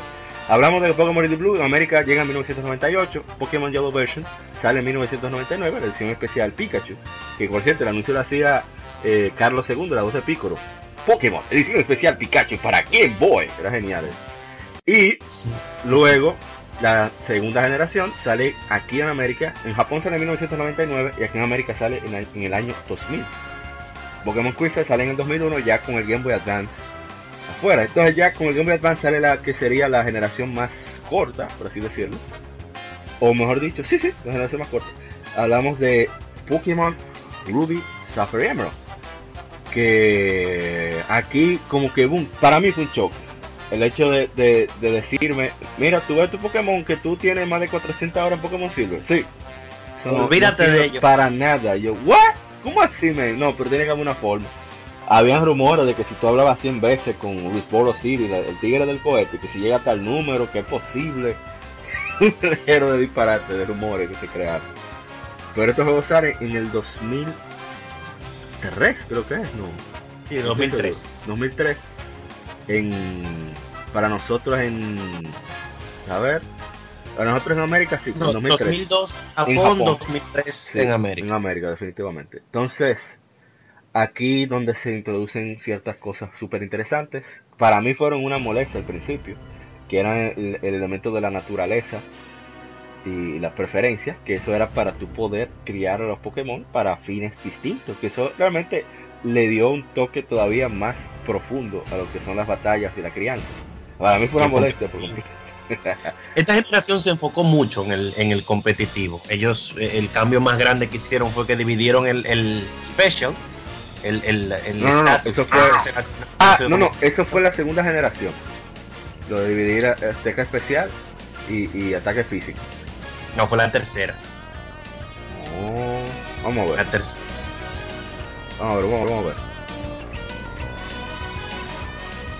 Aló. Sí, sí, estamos buscando. Vamos a ver, vamos a ver. Yo, yo recuerdo, bueno, no voy a fa- puede fallar, que lo de... Sí, sí. Otro mayor cambio de los juegos originales fue dividir el ataque especial y defensa especial en Pokémon Gold y Silver. Aquí lo que hicieron fue no, todavía no hicieron ese cambio así tan extraordinario. Ahí te envié el, enlace. Aquí lo que hicieron fue que agregaron la batalla doble, que ahí fue donde yo me volví loco. Aprovechando la expansión de las batallas de, de perdón, de la pantalla de Game Boy Advance, que era ancha. Y la verdad que eso fue extraordinario. O sea, y la- los nuevos colores, la, los detalles de, de los Pokémon ahora con la sombra, etcétera. Efectos de sombra cuando se caminaba, cuando tú caminabas por la arena, dejaba las huellas, cuando tú te parabas frente al reflejo. agua, Sí, sí. tu reflejo. Que el clima ahora se veía, ya era parte de la ambientación del juego, que antes solamente era un movimiento. Ah, sí, que es una de las cosas que se integraron en la segunda generación. O sea, en la segunda generación lo hizo todo, prácticamente. Sí, no, no, fueron, te digo, son genios, fueron unos lanzamientos genios. Sabes que la tercera generación tuvo algo que toda, que a mí me- es una de las cosas que ha separado Pokémon para mí de cualquier otra franquicia de videojuegos. A pesar de que no podíamos transferir los Pokémon de la segunda generación a la tercera generación, desde dilo, la tercera generación se ha conservado la habilidad de transferir Pokémon a la siguiente generación. Lo que significa que hoy, en año 2018, es posible que tú tengas un Pokémon contigo que haya estado en tu equipo desde marzo 2003. 15 de marzo de 2003. No, para, para la gente que le gusta la vaina específica, ahí está. Exacto, o sea, estamos hablando de que es 15 perfectamente posible que tú tengas un Pokémon contigo durante los últimos 15 años. No hay otra franquicia de videojuegos que haya logrado algo similar. Sí, de verdad que eso es extraordinario. Y no una copia, no una versión de, de ese Pokémon. No, no, no.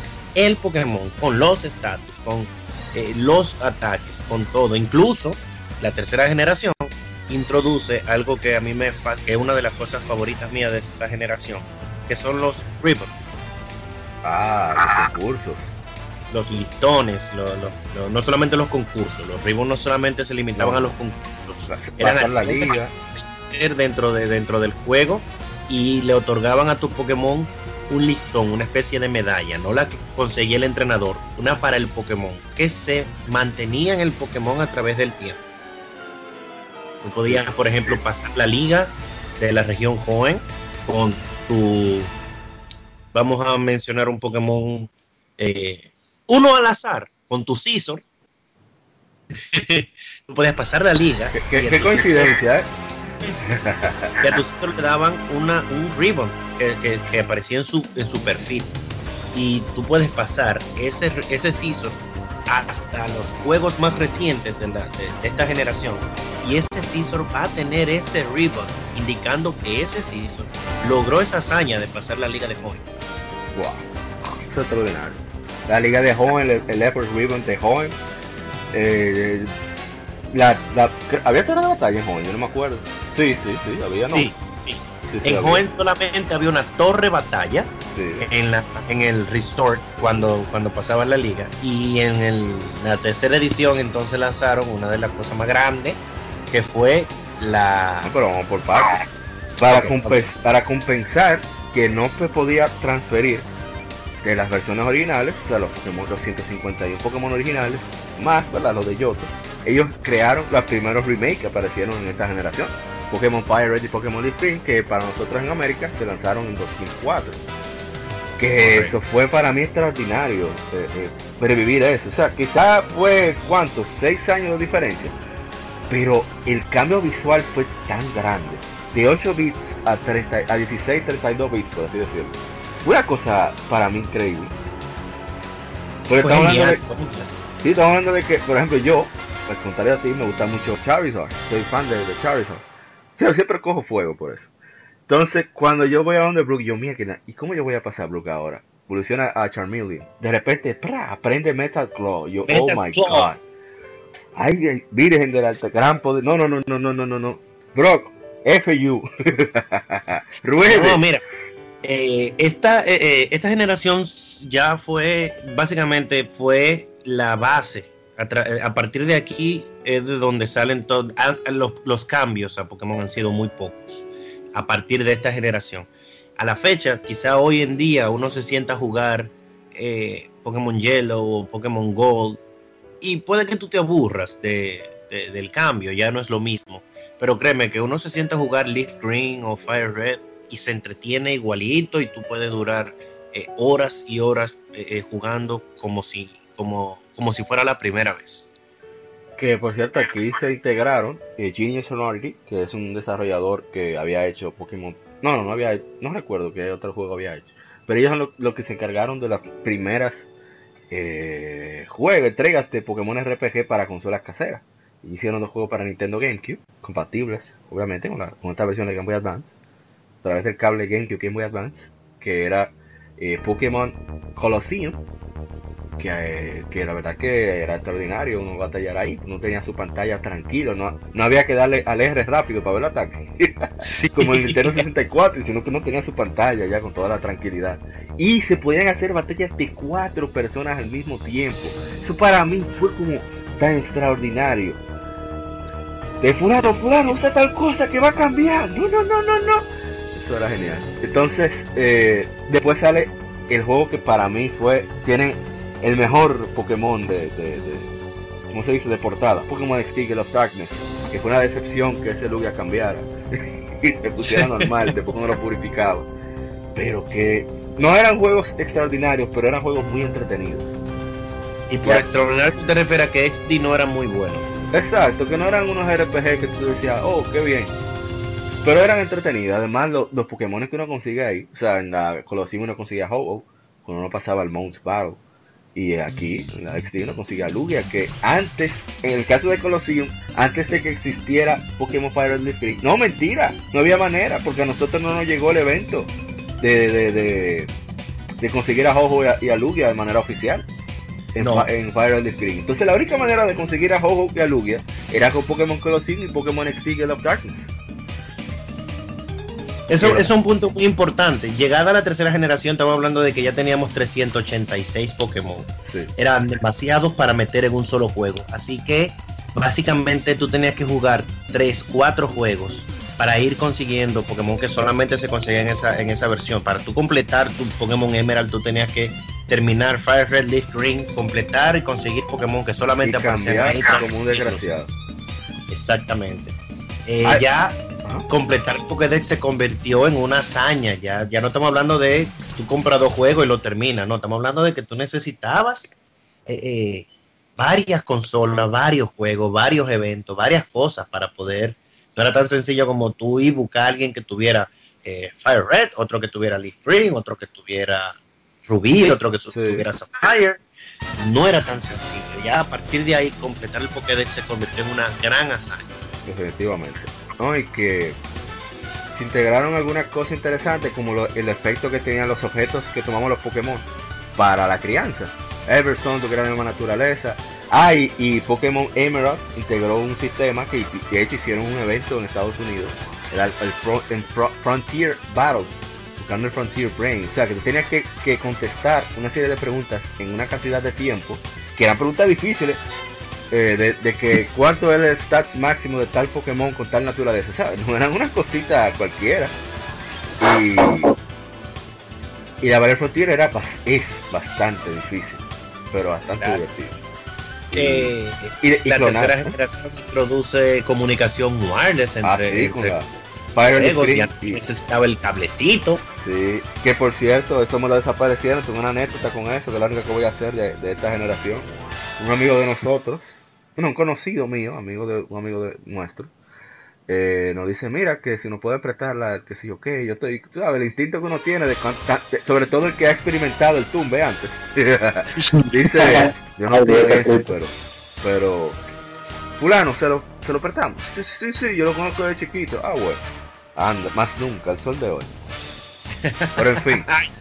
ese, que... ese, era el problema de esos tiempos, de, de tú prestar algo y. Sí, yo no confiaba mucho. Pero de verdad que son una versión extraordinaria. Yo tengo ahí un Pokédex. Creo que el, la última Pokédex que completé fue el de, el de Fire Red. El de la Fire Red, que tengo original todavía, que conservo. Y la verdad que una, son versiones. Ah, no, yo observo mi Pokémon Crystal y mi Pokémon Silver original. Sí, sí, yo tengo mi Silver original aquí. Que iba a decir que. Ay, se me fue la idea. No, que estas versiones yo no estuve muy contento con Ruby Sapphire. Por eso, esa cuestión de, de, de no poder transferir los Pokémon, como que me causó cierta, como dicen los, los anglosajones, bias, estaba contra el juego. Pero yo lo disfruté como sí. quiera, o sea. Y ahora con el, después cuando pasamos a sexta generación con los remakes, que dije, pero los juegos eran buenos realmente. Sí, no, a mí, me, a mí me, yo lo jugué mucho más adelante y lo disfruté más adelante. Al principio no, no me, no me gustaron tanto. Me pasó exactamente lo mismo que tú. Básicamente yo ya yo estaba en contra de los juegos de que me dijeron que los Pokémon que yo había luchado tanto para conseguir no los iba a poder transferir. Y Pero- bueno, para cerrar con la tercera generación, hay unos detalles que se nos escaparon ahorita. Que era que los, los juegos de Pokémon, del mapa, están basados en regiones reales de- del mundo. Eh, Sí. Principalmente en Japón. La primera está, bas- está basado en, en Kanto. Oh, pero se integró el señor Guadaña aquí, no me había dado cuenta. Sí, sí. Oh, excelente. Se, se pasa en Kanto, que es donde está Tokio, Kanagawa, etcétera, etcétera. Kanagawa es donde creció eh, Junichi Masuda, etcétera. La versión segunda región se basa en Kansai, que es donde está Kanto, Osaka, que como que muchos le dicen como la región de los latinos, porque es donde las personas son más alegres, relajan mucho, hacen muchas bromas, son mucho más abiertos a nosotros, donde tú escuchas a veces en la calle música latinoamericana, salsa, merengue, etcétera. Y Sí, sí, sí, también. No, esa gente bailan bachata, parecen plebe, Dios mío, parecen burdeles. Pero en fin, eh, Es más tradición, por eso en la Silver y en la Crystal hay más castillos sí, así con corta más pagodas y ese tipo de cosas. Mm, Entonces la, ter- la tercera generación, ah, que eso es lo, lo interesante, que son más tradicionalistas, pero son más abiertos, o sea, es como un choque. Pero en fin, la, la tercera generación se basa en la región de Tohoku, que como hablamos al principio, se cambió de dirección. Antes era Satoshi Tajiri, ahora era Junichi Masuda, que era una persona mucho más abierta, más social, por así decirlo. Satoshi Tajiri se dice que tiene hasta Asperger, algunas personas dicen, que no se deja ver, pero no creo. En fin, la cuestión es que, que él hizo esta versión porque en su infancia, en verano, él cogía para allá, era una versión más relax, más tropicalizada, más, más tranquila. Por eso vemos tanta agua que saluda a IGN. Too much water. Y, y bueno, serán geniales. No sé si van a decir algo más antes de que pasemos a la, a la siguiente. No, no, cinco comentarios. Nos fuimos, señor Rey. Bueno, no sé si mencionaron, y discúlpame, ahora que me acuerdo, el asunto de la, de la base secreta. Ay, verdad. Genial Ah, tú eso. Genial eso. Oye, me- no lo han vuelto a poner más nunca y eso sí el dolor más grande. No, la Omega Rubí y Alpha Sapphire están. Y se pueden O sea, compartir. Sí, con QR code. No, pero con el hecho de que, de que tú dejabas una copia del trainer ahí, eso, esa idea no la han vuelto Ah, a, Solamente. a implementar. La última vez fue con eso y en la cuarta generación con el Poké Walker en la, en la Trainer House. Tú compartes tu, tu party de Pokémon para saltar. Pero y sí, realmente- Underground bien. sí. Bueno, pero yo creo que ya podemos pasar a la cuarta generación donde ya hay nuevo cambio de hardware. ¿O no? Sí, sí. Ah, pues vamos para allá. Perfecto.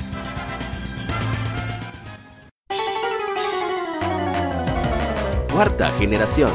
Pokémon Diamond, Pearl y Platinum.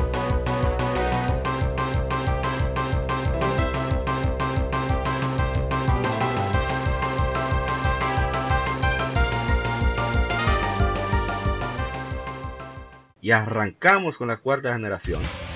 Esta generación ya inicia el nuevo hardware que se llama eh, la Nintendo 10, una de las consolas más vendidas de la historia, en la cual se integran elementos que por cierto en una entrevista a Nintendo Power, antes de que arranquemos con más detalle y anécdotas, le pregunta como qué tal le tomó desarrollar en este nuevo hardware, juego de Pokémon, y dicen, bueno, es la primera vez que usamos 3D y nos tomó el doble, nos tomó el doble de trabajo porque son dos pantallas. Yo, qué, qué bárbaro.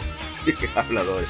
Pero sí, se integraron muchas cosas importantes en este juego. Comenzando con que ahora los ya lo que define el tipo de movimiento no es el tipo sino el movimiento en sí. Es decir, teníamos antes a, a que era un Pokémon que tenía más ataque que Special Attack, pero era eléctrico. Entonces sus movimientos se utilizaban en la estadística de Special Attack. Entonces no era tan efectivo. Pero ahora sí, aparte de que evoluciona Electric, ahora sí tiene Thunder Punch, que es un ataque físico, por lo tanto la estadística que utiliza es la de ataque. Y eso fue un cambio extraordinario en la estrategia, en la manera de, de- de armar los equipos. A nivel técnico, sí, el, el asunto de. Bueno, el mismo el, el, el Electabuzz, cuando evolucionaba Electric. Electivire le pusieron Ah, Activar, perdón. el, le pusieron el, el Wild Ball, o Wild Ball era, ahora se me olvida, que es un ataque físico eléctrico que quita muchísimo. Y fue, eh, o sea, tú cogiste un muy buen ejemplo, porque de lo que más mejoraron fueron el, el Electabuzz. Eh, mejoraron varios. Flareon murió. Sí, ese, ese fue el, el último tor- eh, mar- eh, clavo en el, en el ataúd de Flareon. Sí. Ya más nunca volvió a ser eh, Relevante. Sí. Bueno, te voy a hablar Sí. más. Eh, Abra salió en el 2000, en Japón salió en el 2005, 2006. Y aquí 2006. creo que salió en 2007. A buscar la información para no estar aéreo. Sí, definitivamente. En 2007 aquí en América. Yo recuerdo que yo fui a una tienda que estaba en Plaza Central que se llamaba PowerPoint. Perdón, ahí que PowerPoint Play Point. Ya no existe. Y yo fui a buscar y yo, hey, dame mi ba- ¿Cuánto es tanto? Espérate, vengo ahora. Bueno, comencé a ahorrar, ¿sabes? Par de meses. Eh, Ah, compré mi juego, tengo ahí mi stylus de Palkia todavía, porque me gustó la Pearl. La perla. Y lo tengo ahí, es una de mis reliquias que yo tengo bien guardadas. Y, y también Yo tengo el stylus de, de, Dialga, ¿eh? Ey, no, pero yo voy para allá a darte fotazo con el style. Tengo el stylus de Dialga. Y ese fue, a ver, eh, ese fue el uno de los primeros juegos que yo compré trabajando. Sí. Ah, pero No, Yo- pero yo hice un, un trabajo, aprendí a trabajar en foros, con el foro de Pokédon, eh, y les hice un trabajo a unos gringos, un foro de coleccionar cartas de béisbol y deporte, vainas así. Y el pago que yo les pedí por, el, por los trabajos que le hice fueron un Nintendo 10 y Pokémon eh, Perla y Diamante. Ahí es. O sea, ya tú puedes saber que le di por el cocote cuando les cobré, pero. No, pero es un trabajo justo. Yo intento que es justo, porque no todo el mundo sabe hacer eso. Y eso es así. Sí, Eh, eso. la, la, la, la demanda, ¿cómo es? La demanda pone el precio de oferta. Pero que en mi caso fue pasando hambre en el colegio. yo no, yo no, no, yo no, no, no, sí, si no merendaba. Yo ahorraba No, como mismo compraba yo pila. Exacto. Yo a partir de la tercera generación, perdón, de la cuarta, fue que me, me fui de la hardware de Nintendo, de la portátil y me cogí para el PSP.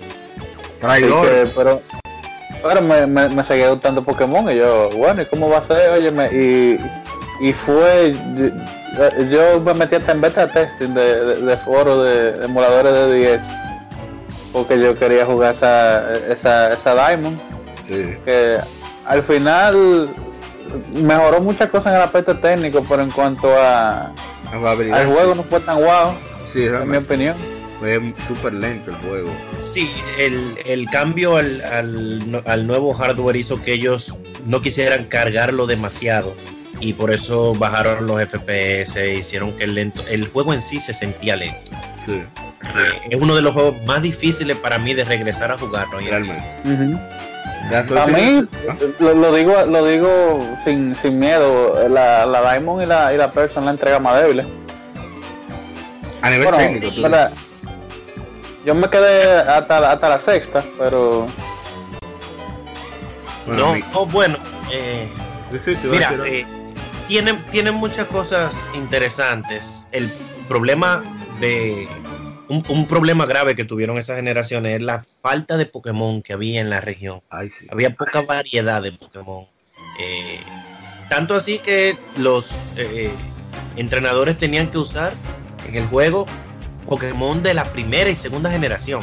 O sea, para tú tener un Pokémon de fuego que no fuera eh, Infernape, el starter, y que no y que, y que fuera que tú consiguieras temprano, tú tenías que tener un Ponyta. Y entonces ese Ponyta evoluciona en nivel 40, lo que significa que tú te quedas con un Ponyta hasta la, hasta la mitad del juego. Eh, ellos tuvieron muchos problemas con el pacing de, de ese juego. En Diamond and Pearl. En Platinum lo, lo corrigieron bastante. Sí. Que por cierto, sí, me, la Platinum, sin embargo, eh, no Me me la encontré así tan. me arrepiento de no comprarlo porque ahora quiero coleccionar una versión de por, por, ¿verdad? por entrega, por, por generación, y la especial me falta esa no aparece. Pero en fin, Yo, que- yo- yo- yo las tengo todas. De hecho, No, estoy jugando Platinum. No, mentira. Que que ese juego, eh, parece que la gente estaba como tan hastiada ya, que vendieron, vendió como unas 8 millones de copias, pero se piratearon 10 millones de veces. o sea, eh, Sí, pero, pero dolió. eso se debe a lo mismo que decía eh, Guadaña. Y es el hecho de que mucha gente sal- salió de, de Nintendo en ese tiempo. Sí. O sea, no, esto no tiene mucho que ver con, con la franquicia ni con el juego como tal, más bien la compañía. Eh, Nintendo perdió mucho, eh, muchos usuarios en ese tiempo. Entonces, personas que ya no tenían la consola, pero que sí querían eh, probar el juego, Sí. gatearon. Pero, Claro, sí, no, porque que, que- vamos a ser el PSP le comió los caramelos al, al 10. Pero puse algo de Eh, trabajo, pasar trabajo realmente. No, no, Sí. No fue que bueno, una victoria, pero sí le, le dio bastante batalla. Pero sigamos con Porque Pokémon. antes de eso no había una no había una competencia para consola desde Sí. portátiles. O sea, ¿quién considera el Neo Geo una, una competencia? Warner Swan. No eran competencia. El PSP fue la verdadera, la primera verdadera competencia que tuvieron las consolas portátiles. Sí. Entonces, eh, los cambios aquí. Ah, una, el primer juego online de Pokémon. Sí, O sea, quitando la Crystal japonesa, que tenía Game Boy Mobile Adapter, Mobile Adapter, que eso no la cuenta con nosotros. eso no La cuenta. Crystal, sí. Pero eso, óyeme, tú puedes decir, ok, yo necesito un Charmander. Déjame yo dejarlo en el Global Trade Station, el GTS. Y mañana yo me chequeo a ver, tú recibes un Pokémon de Egipto. Oye, para mí eso fue extraordinario. Sí, pero lo único malo que tenía era que tú tenías Station. que haber visto un Charmander para Ah, poder sí, pedir un es, es verdad, es verdad, es verdad, tienes razón. Ahí fue donde se activaron los chats de Cerebi.net. LF, Sí. Charmander. OF, Eevee. Qué checha es. Sí, ah, antes se me olvidó mencionar en, en la tercera generación, eh, el clonar Pokémon volvió con la Emerald. Sí, Y, y gracias a eso, que era con la Battle Tower, otro juego que había, gracias a eso yo conseguí de esos Pokémon Mew que un amigo mío consiguió, mi hermano Waldo, el mudo, le decimos de cariño porque casi no habla en, lo- en los grupos. Eh, y él me pasó esos Pokémon, yo lo clonaba, lo pasaba a la cuarta generación. Y ya tú sabes, tengo tal Pokémon, ¡ey, ey! ¡Espérate! que de hecho yo recuerdo que gracias a eso fue que yo pude completar mi Pokédex porque tú de cumpleaños me regalaste un, creo que fue un Meloeta. Que tú cambiaste un Mew por un Meloeta. Ah, sí, sí, sí. Servi creo que fue y me regalaste el Meloeta y por eso pude yo completar mi Pokédex de la cuarta generación. Y me lo está no era quinta. No me acuerdo No, ahora. bueno, no. Fuera eh, Darkrai, no me acuerdo. Sí, no, creo que fue, fue un, un mítico de eso. Sí. Un mítico de eso. Que, me pasó APA. Eh, sí. cambiando un Mew de esos clonados. Ey, no, el tráfico era real. Pero sí yo me me acuerdo. Yo tengo un, una anécdota muy chula sobre la cuarta generación. Y es que en la cuarta generación, cuando yo estaba jugando esa generación con los remakes que salieron, que no hemos hablado de ellos todavía, pero vamos a hablar. Yo y mi Pokémon favorito es Scizor.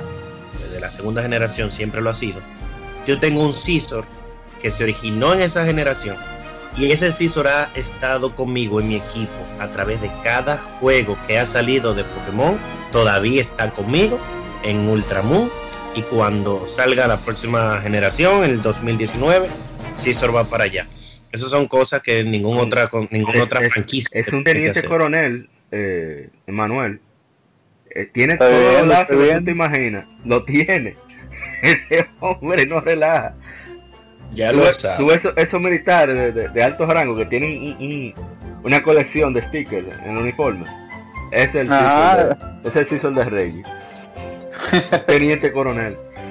Ha pasado por cada región. Ese Scizor puede decir que le ha, que ha derrotado cada líder de gimnasio que ha existido. En...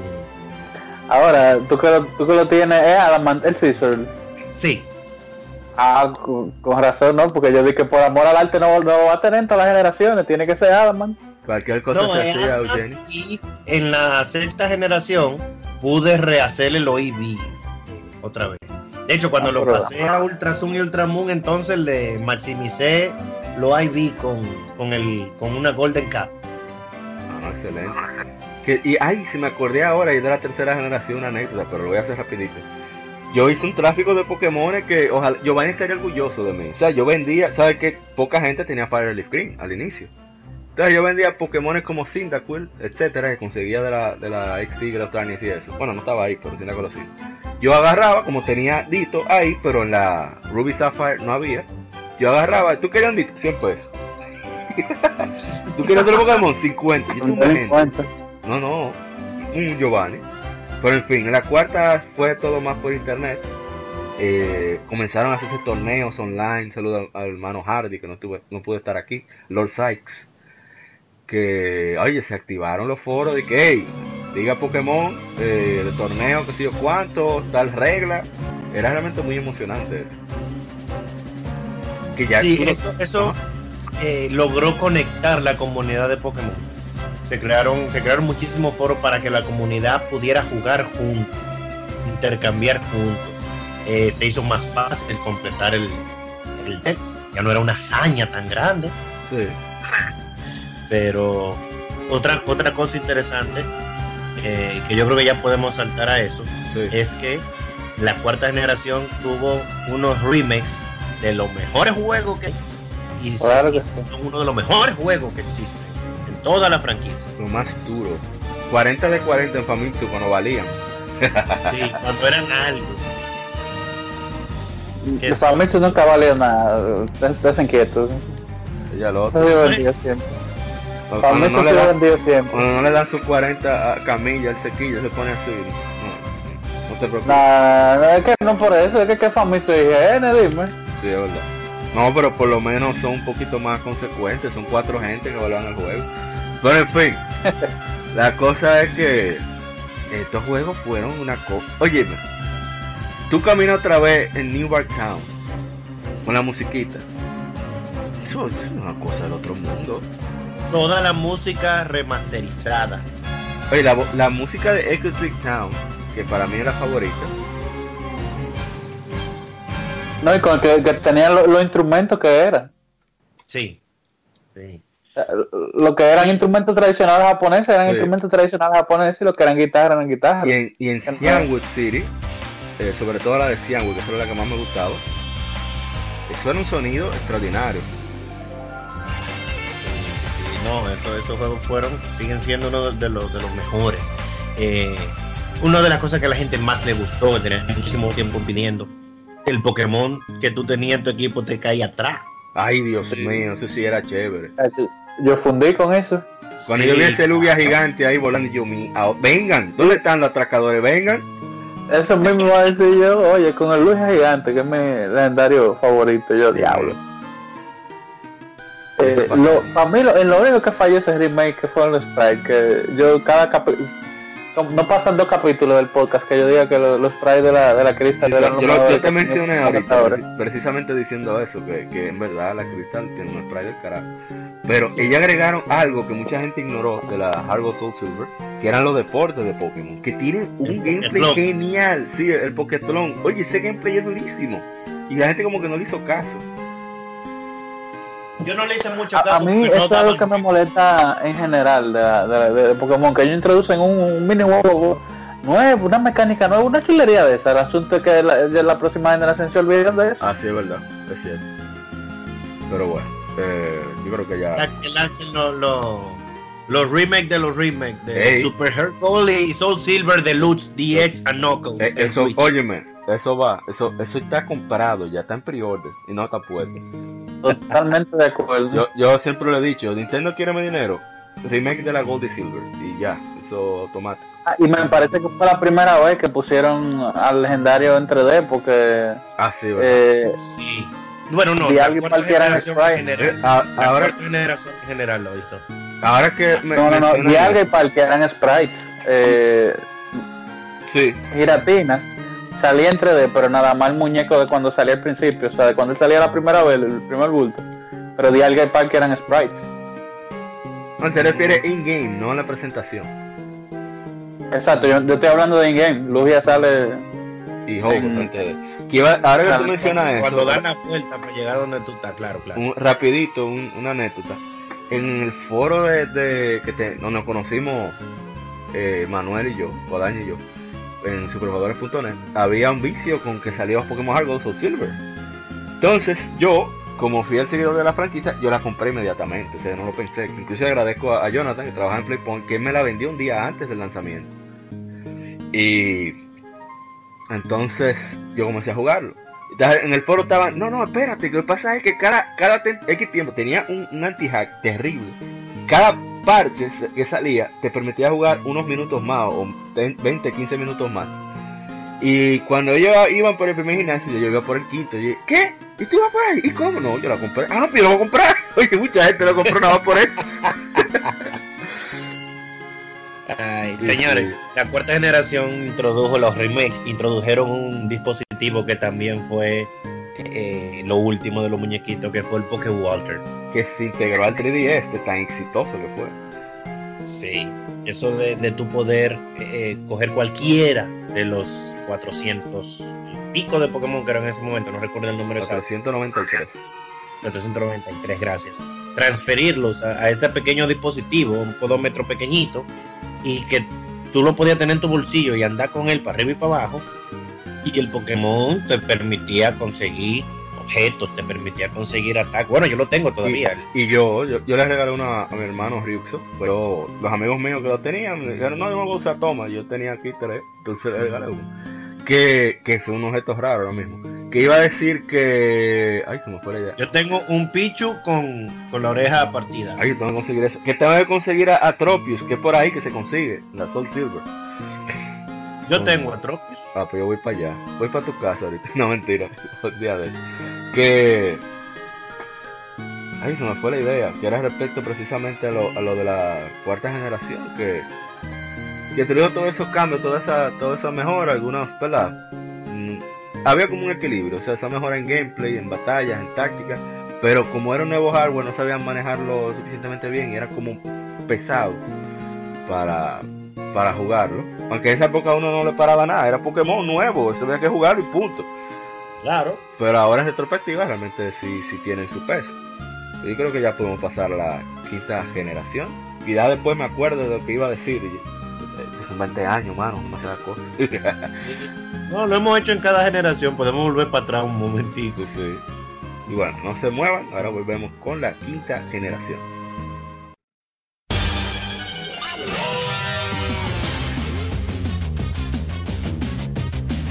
Puedes escuchar Legión Gamer Podcast en iBooks, Spotify, TuneIn, iTunes, Google Podcast y demás plataformas de podcast de su preferencia, buscando Legión Gamer Podcast. Recuerda seguirnos en las redes sociales como arroba Legión Gamer RD. Visita nuestra página de Facebook para que seas parte de nuestros streams de las Gamefemérides, donde recordamos y jugamos algunos juegos de su aniversario.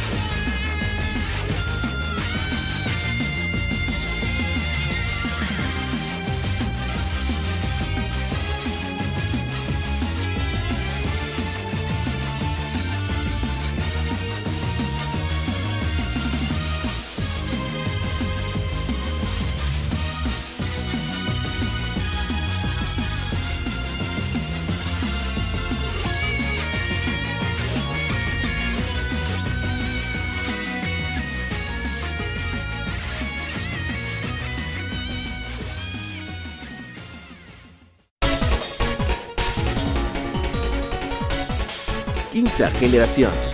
Pokémon Black, White, Black 2 y White 2.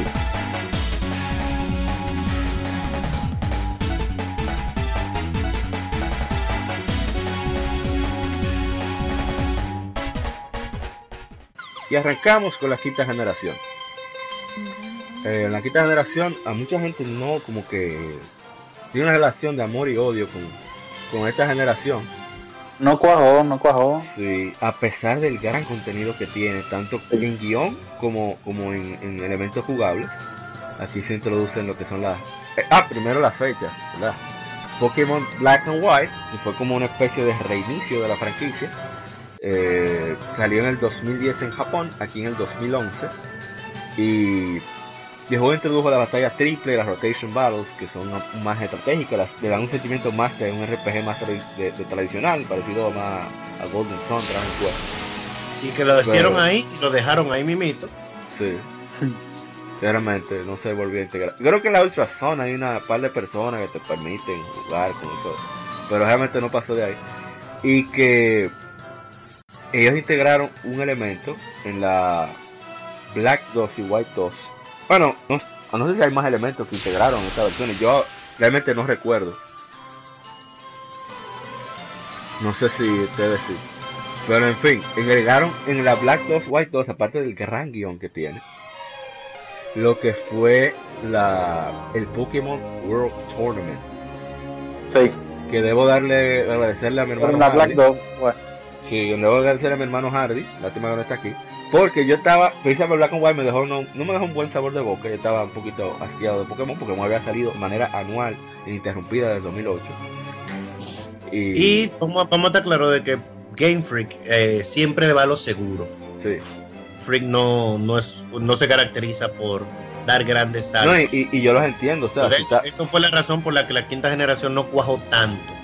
Eh, vamos a estar claros. si- si no estás roto, Todavía eran, eran sprites. si no estás roto, para que arreglarlo. Bueno, el punto es que me- él me dice, ¿sabes? Una de las personas, uno de los mejores jugadores competitivos aquí. Y por lo tanto, una de las personas más críticas. No tiene que ver. Y me dice, mira, Pokémon Black 2 White 2 vale la pena. Se puede ponerte en hard. Yo, oh, ¿cómo así? Monstruo, Sí. esa vaina está dura. Yo, loco, pero tú estás enfermo. Yo le dije, tú tienes fiebre, tú estás, tú estás bien. No, no, óyeme, el juego está duro. Me han puesto a sudar los días de gimnasio. No, no, no, pero espérate, yo tengo que conseguir eso. no, mira, pa, de verdad, o sea, esa, eh, el tollo que ellos hicieron con la Black, lo arreglaron con la Black 2. Sí. Porque que también con en la Black hasta que tú no pasaras el juego no podías conseguir los Pokémon de la generación anterior, nada más eran los nuevos, los diseños de los nuevos como que no le gustó mucho a la gente. Imagínate, había No, una bolsa de no. basura y eso. Ah, La- porque la- era una, una, una obra de arte. Sí, pero la gente Bueno. estaba, o sea, está hablando de lo que dice la gente. La gente estaba como que, ah, que perdió el brillo, etcétera, etcétera. A mí realmente no, no, me da lo mismo. A mí la Black no me, no me agradó, sin embargo la, la Black 2 es mi segunda, mi segundo juego favorito, está la. Crystal. Igual Porque, porque que, o sea, nada más con el Pokémon World Tournament de parte de la madre toda Pokémon, Óyeme, nada más con él.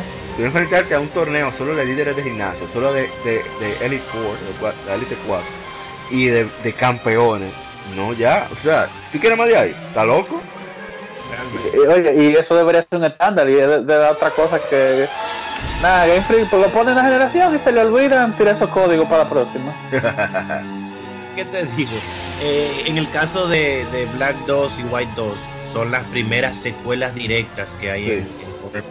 A a Game Freak le gusta mucho crear patrones y después que nosotros creemos que no lo sabemos, entonces vienen pan y nos rompen. Después de cuatro generaciones, tirando, cuatro generaciones tirando terceras versiones, versiones mejoradas, cuando lanzan blanco y negro, todo el mundo se queda esperando Pokémon gris. Sí. Están esperando Pokémon gris, Que- donde que va a tener cosas Cure, sí, Cure de portada. Sí, a Kieran lo engañaron con eso. A Kieran y a, y a Zygar lo engañaron con eso. ¿eh? Ellos deberían de contratar un abogado. Pero bueno. Lanzan Pokémon Blanco 2 y Negro 2, secuelas directas, personaje nuevo dos años después en la misma región. Donde el, el tema con la generación 5 es que ellos lo, lo jugaron muy, muy a lo seguro. Sí. Ok. No. Eh, Ah, pero. agregaron un- ciertas mecánicas, ahora recordé. Eh, creo que aquí fue que comenzaron los raids. ¿Los? Los raids, o sea, varios Pokémon que salían al mismo tiempo. ¿Fue aquí? ¿O fue en la No, sexta? no. ¿Fue en la La, la sexta? sexta. Bueno, Esa aquí, fue la- aquí lo que se grubió fue Aquí que salían dos. En, en, en Ah, sí, la sí, quinta generación, tú podías, en, en unas gramas que eran más oscuras de las normales, tú podías encontrar eh, dos Pokémon al mismo Ah, tiempo. sí. Bueno, entonces lo que aquí surgió fue que ahora, a diferencia de nivel, sí te daba mayor experiencia que si fuera de menor nivel, había esa diferencia. Lo otro era lo de la mecánica de atrapar, que a veces sale como un critical catch. La Pokébola Sí. solamente hace un movimiento. Y que atrapar Pokémon da experiencia. Creo que aquí fue que se integró. No estoy 100% seguro. No, Pero no, no fue aquí. Fue la sexta. también. Oh my god. Estoy mal, estoy mal.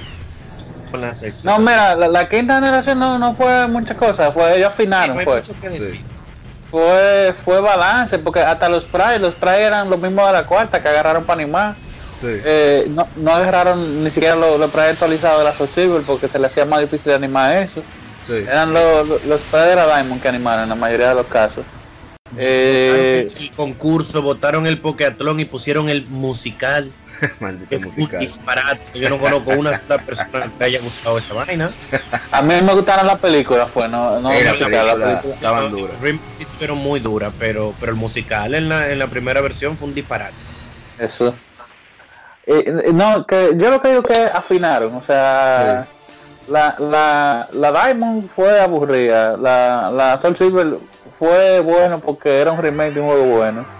La, la Black fue un despelote y en la y en la Black ellos agarraron, bueno, señores, hay que ponernos activos, por lo menos con la comunidad competitiva no está en nosotros ya. Y ahí fue que agarraron y, y ese meta de la, de la quinta generación se quedó meta hasta hasta la, hasta la, hasta la sexta o hasta mediados de la sexta, vamos a decir. Que aquí surgió La hizo mucho para, la, para el meta, ¿eh? eh, Pokémon Global Link, que surgió ya más activo, donde tú vayas a transferir Pokémon, objetos, etcétera, de Dream World. Eh, te veían temporadas en el juego, cada mes cambiaba de temporada. Ah, sí, eso, esto era un detalle importante porque te daba una perspectiva diferente eh, cada mes de- del juego. Hay que reconocer que era importante volver a andar la región porque ya era invierno, a ver dónde tú podías subirte en la nieve. Exactamente, Dios. Muy importante. El, Y- el único que estaba era invierno, en realidad, pero bueno. que en Pokémon Black 2 White 2 se integró algo muy importante, por lo menos para mí.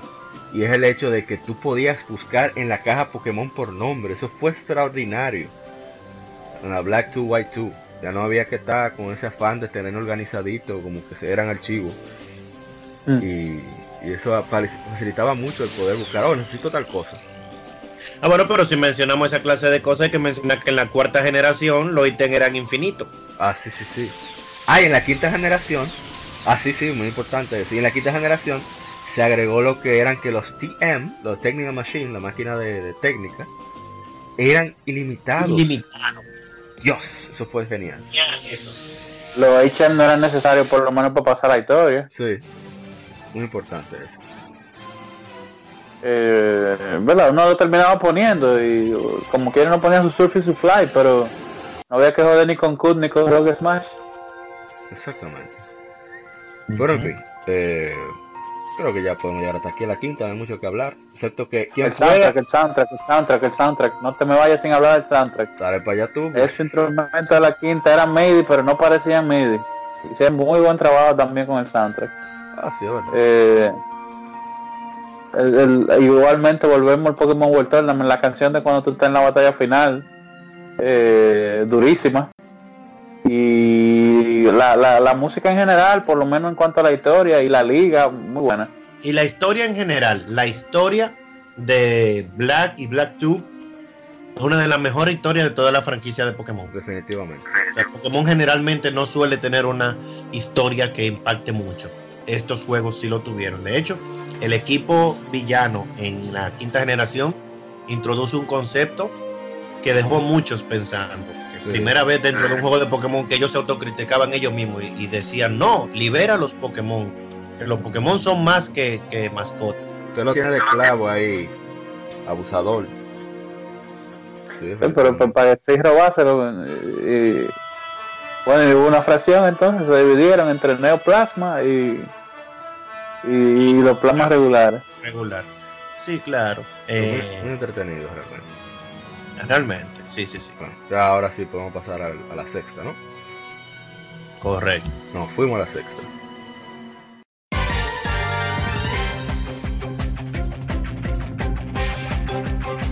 Sexta generación, Pokémon XY.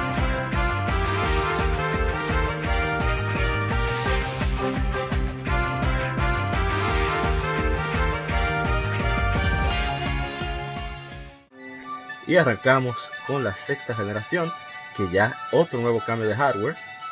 Eh, salieron a ni- es la primera vez que la franquicia de Pokémon sale al mismo tiempo a nivel mundial.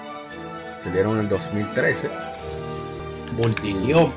Sí, primera vez la gente pudo jugar en español aquí en Latinoamérica. Eh, salió la mayor parte del mundo salió el 12 de octubre del 2013, tanto en, en físico como en digital. La primera también que un juego principal de Pokémon sale en digital. Y los lenguajes incluidos son japonés, inglés, alemán, español, francés, italiano y coreano. Primera vez que los coreanos tuvieron una versión de Pokémon en su idioma al mismo tiempo que el resto del mundo. Antes, Y en República Dominicana salió el 11 de octubre del 2013. sí, hicieron una mafia aquí bacana. Hicieron una mafia y lo, lo- lo entregaron un día antes. Sí, eso fue, yo me acuerdo que en internet estaban mucha gente molesta. Nosotros. Estos indios en el Caribe, tan loco, eh. Yo cojan ahí. Sí. Eh, primer, primeros juegos de Pokémon que son eh, realmente en 3D, Sí. que es el primer gran salto que se ve en Pokémon en muchísimos años. Porque hasta ahora siempre habíamos tenido sprites y ahora de repente veíamos unas animaciones un poquito más fluidas, más interesantes. Sí. Eh, eh, esta generación introduce, introduce cosas que son muy significativas. Ellos se enfocaron mucho, mucho, mucho en, la, en el área competitiva, el aspecto competitivo de Pokémon. Y las mismas opciones online. El Player Search, el Player Search System es bastante interesante. Que Muy que tú bueno. estás conectado todo el tiempo, tú puedes cambiar batería cuando te dé la gana. Eso está genial. Sí. En No, y tú te encuentras con personas, tú no tienes que conocerlas no. eh, físicamente ni estar cerca de ellas, simplemente el juego te conecta con unas cuantas que aparecen en tu eh, en tu PSS y tú puedes intercambiar o batallar. Muchas personas simplemente te, se- te daban un trade y cuando tú lo aceptabas, entonces te mostraban Pokémon que querían cambiar y a veces simplemente era para mostrarte los Pokémon que tenían, pero pues, e- e- es una de las mejores interacciones online que ha tenido. Definitivamente. Pero eso tuvo su contrapeso. Parece que al tener que enfocarse en utilizar un nuevo hardware, programar completamente 3D el juego, utilizar los efectos 3D, aunque sea buena o mala manera, ¿verdad? independientemente de eso, es una nueva forma de programación. Eso hizo que a veces como que la cohesión del pacing y la historia, como a mí por lo menos no me cuajo mucho.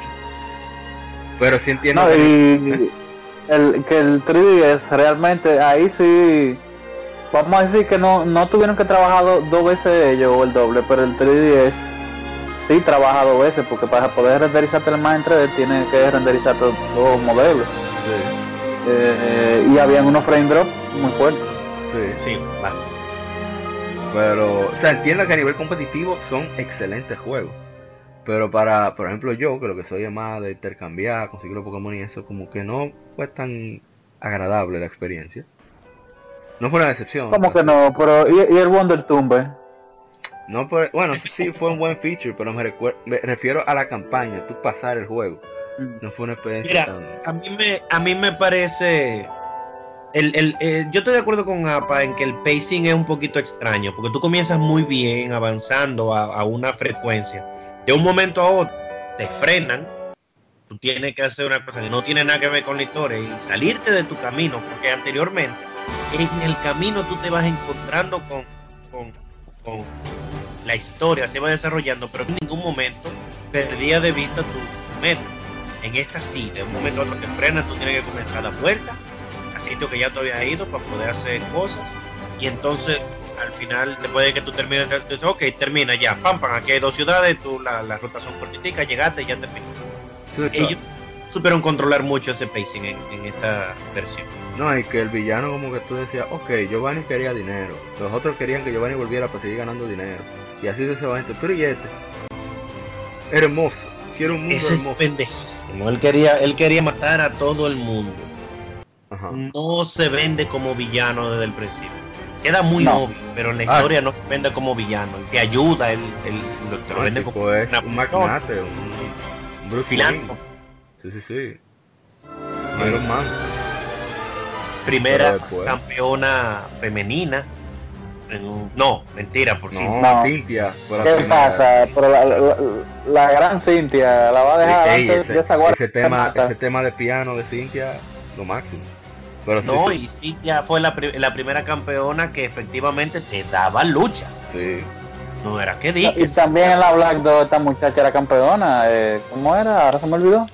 Iris, eh, pero el tema de Iris, es que ella volvía, ella, ella volvía al tema de ser monotipo.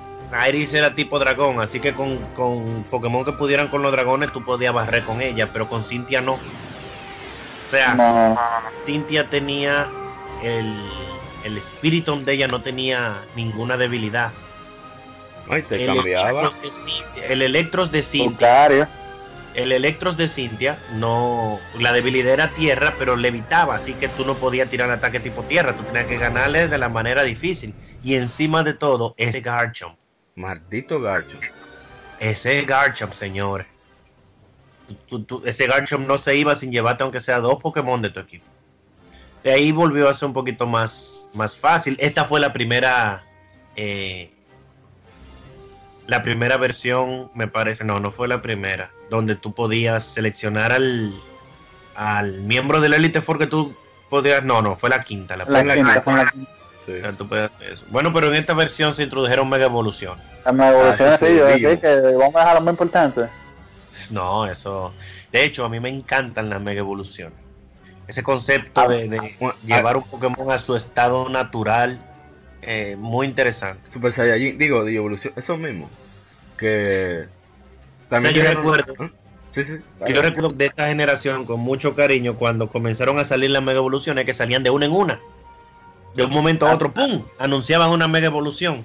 Y la primera vez que yo vi la mega evolución de Scizor fue porque APA la vio y me taguió en Facebook. Y yo entré a Facebook y llegué directo a ver la mega evolución de Scizor. Que me encanta. ¿verdad? Mi Scizor en todos los juegos mega evolución. A mí me gustan la mayoría de las mega evoluciones, pero no me gusta, no me gusta, o sea, dañaron, el meta lo, lo volvieron mega evolución y ya. O sea, de que tenía que tener un Pokémon con mega evolución. Ay, y banearon algunos por abusadores. Sí, pero era uno solo y todavía eso, eso era pasable porque tú tenías que tener uno solo. Sí, Eh. eso tenía. Bueno, aparte de eso, que integraron el, el, el Pokémon a mí, que eso Iwata lo habló mucho, que era de, de estar sobando los Pokémon. Eso, eso, eso fue un concepto más para los japoneses. Tú sabes que a los japoneses les encanta esa japoneses. el Tamagotchi. Sí, sí, sí, que a mucha gente le gusta. También el encuentro de horda, que aquí sí fue que lo encontraron. Que apareció sí. para facilitar el entrenamiento con la cuestión de los 4 points. Se introdujo el tipo Hada, que yo hice pila de bullying con eso. Mucha gente me, me, me quiso que traga golpe casi. Pues yo me burlé, imagínate, tipo Hada. Yo esperaba Holly, una cosa así. Tipo Hada. No, que cuando te meten la mano con un hada, no, metieron la mano con un, con un hada, ¿qué hacemos? Llorar. Pero es, ri- ¿sabes? Pero muy duro ese tipo, ¿eh? Sí, muy bueno. Pero no, Ah, no, Fue me parece propósito gracioso. Oli, pero ah, la cuarta que lo que pasa con Nintendo que, que ellos no hacen referencia religiosa, o por lo menos no intentan hacer referencia religiosa de ningún tipo, por eso le tuvieron que poner feria. Pero para fin y propósito eh, es Oli. Sí, que una Pero cosa. La primera vez que se puede personalizar al, al Ah, entrenador. eso iba precisamente. Eso sí fue genial, eso fue extraordinario. Primera vez éramos negros. un en el morenito. juego. Sí, sí, yo hice mi personaje, un negro. Negro me Bueno, ¿y qué, qué te espera? ¿En, en Francia? Bueno, pero lo Por eso. ¿no? Que Francia ya... Hay de todo. Para Hay de todos. todo. Pero sí, eh, aquí no se, se comenzaron a bajar la cantidad de Pokémon. Ahora fueron 72 que se introdujeron. Y bueno, eh, creo que no. Hay que decir algo más de Pokémon XY. Ah, los. Bueno, algo que no mencionamos, la- que a partir de la quinta fue que se empezaron a salir de las regiones de Japón. Ah, sí, sí, sí. Eh, sí, la, sí. la quinta fue en Estados Unidos, en, en Nueva York más específicamente. La zona metropolitana, o sea, varios estados de Nueva York. Pero de- up- upstate también. sí. Y bueno, sí, tenía México, vamos a decir, Texas.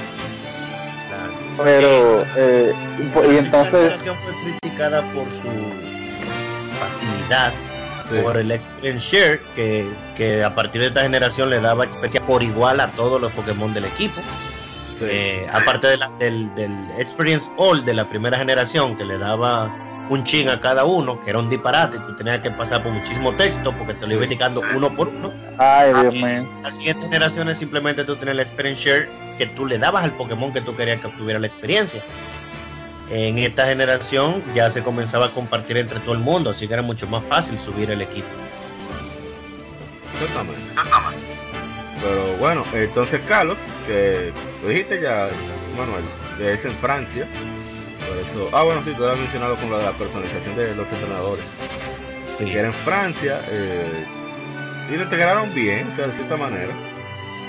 Lo que visualmente el juego. Y bueno, aquí sí aparece por primera vez lo que es el Pokémon Bank. Que eh, por 5 euros, perdón, 5 dólares al año, tú puedes transferir. ¿Cuántos Pokémon son? ¿Mil Pokémon? 3000. Tres, ay, Dios, mil Pokémon. Eh, tú dan Son la, 100 la nube cada de Nintendo. 30 Pokémon. Ay, Dios mío. Entonces tú lo subes, puedes transferirlo a. No pueden pasar de una generación a otra, ¿verdad que no? Sí, Oh. pero no puedes regresar. No, no, eso es lo que quería decir, si podías regresar. Ah, no se puede, No. ok. Eso es lo que quería saber. Y aparece Pokémon Omega Ruby Alpha Sapphire en el 2014, un año después, después de que tanto lo pidieron los, los, los gamers, los jugadores de Pokémon. Cada vez que, que, ¿cómo es? Home Confirm, Home Confirm, Home Home Confirm, Confirm, con Dios mío, yo, hasta yo le tenía odio. Pero al final se dio y bastante bien. ahora. Sí, ahora sí no confirm. Creo que se dio bastante bien el, el, el, el remake, a mí me gustó muchísimo. Sí, sí, sí, fue. Tú introdujo muchas cosas muy, muy interesantes a, a la mesa. Eh, tomó un juego, un juego que fue bueno en, en, en aspectos eh, de gameplay, de jugabilidad, y ellos Sí. simplemente les metieron. eh, Eso es como, como coger un juego que es bueno y métele todo lo que nosotros hemos hecho en los últimos 10 años. Y obviamente tú vas a tener, aparte de apelar a la nostalgia, tú vas a tener juegos que son Y el- En mi opinión, en mi opinión, ellos se durmieron en su laureles ahí. Por eso mismo que tú dijiste, vamos a poner lo que, lo que hemos hecho en los últimos 10 años y más nada. Ellos hasta retiraron cosas, retiraron el Battlefront 10. eso iba a decir, faltó el Battle Frontier. Pero el episodio extra estuvo, estuvo muy ápero, me gustó muchísimo. El, Eh, episodio, el episodio Delta fue increíble, o sea, Y yo subimos al espacio a derrotar, a romper un meteorito. Óyeme, sí. y nos encontramos con Dioxis. Sí, pero es cierto que ellos se pudieron, se puede que se hayan dormido en sus laureles, pero hay que tener en cuenta que son remakes. Que no, no deben de introducir grandes cosas en un remake. No, pero ¿y para qué hacerlo entonces? Eh, Oh. mira, mira, el remake de la Silver, el remake de la Silver tenía todo lo, lo, lo que tenía la, la Platinum y tenía más. Hasta. Sapphire le metieron. Sí, pero mira, por ejemplo, la siendo realistas, la segunda generación tuvo un problema que ellos no corrigieron en el remake y es que Canto está vacío. Eso sí. En Canto Eh, no estoy de acuerdo. O sea, sí, sí, es verdad, tiene menos contenido obviamente que yo, pero ellos hicieron muchas cosas que no, no están acabadas en los en el, en el original. Pudieron acabar muchísimas cosas. Eh, el, el bosque eh, de, que va entre Viridian y Pewter, eh, la misma zona Safari, la Siphon Island, un par de cositas más. Eh, pero, o sea, lo que quiero dejar dicho es que el grado de remake que es la Soul Silver y Hard Gold no es el mismo grado de remake Ah, que no, Omega sí, Ruby. pero No, no, Omega, no, Omega Ruby y Alpha Sapphire siguen siendo un, un buen juego. Eh, de verdad que yo lo disfruté, lo disfruté mucho. Mira, estoy hablando que yo no lo compré en su lanzamiento, lo compré fue eh, dos años después, cuando iba a salir la, la Sun and Moon, que vamos para allá ahora. Y me gustó muchísimo, y todavía lo juego de vez en cuando. Yo lo juego todo, yo lo, yo lo juego todos. Eh, También en cuanto al aspecto competitivo, Omega Ruby dañó el asunto con, con, con Groudon. reversión. Sí, realmente Ay, ahí sí, o sea, a Groudon lo, lo pusieron, a Groudon y a Rayquaza lo pusieron demasiado. Pusieron Broly. Sí, exactamente. O sea, ahí Que ellos ahí rompieron entonces las reglas de la mega evolución, que es una por equipo, que Rayquaza no necesitaba la mega piedra. No, no, no, Eh, porque la, la mega evolución sigue siendo una por equipo, pero Rayquaza era un mega que podía tener un ítem. Y entonces, eh, los Primal Reversion de, de Groudon no eran, no eran considerados mega evolución, así que tú te podías tener un Primal Groudon y un Mega Rayquaza en un equipo y dime tú quién te ganaba. Y entonces en el VGC lo que la composición de equipo era lo mismo. Y mira, a mí en el, el aspecto competitivo de un juego me molesta muchísimo eso, ver que todo el mundo tenga la misma estrategia, porque que al final del día no, no, no interesa. Claro. O sea, el- el aspecto competitivo al final la gente no lo, no lo ve. Y lo que tuvieron que hacer con la próxima generación, que bueno, lo hablaremos ahora, pero nada, eh, Yo creo que hay, hay que abundar como yo creo que hablamos suficiente ya de la sexta generación. Bueno, pues Sí. entonces a la séptima.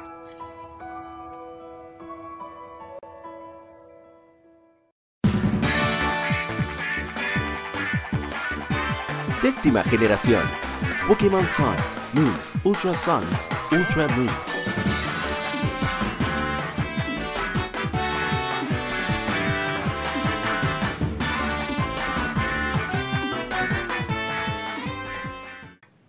Y arrancamos con la séptima generación.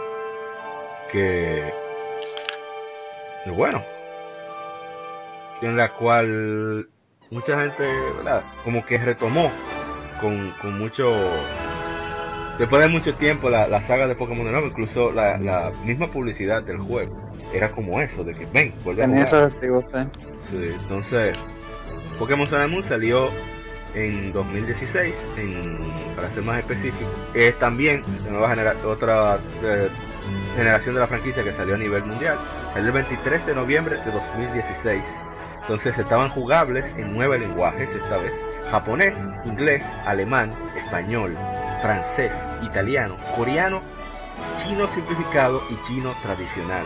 Ya estaban buscándose ya después de que ya China dio el permiso para algunas consolas y títulos que sean legalmente eh, importados allá, enfocados en el mercado eh, chino.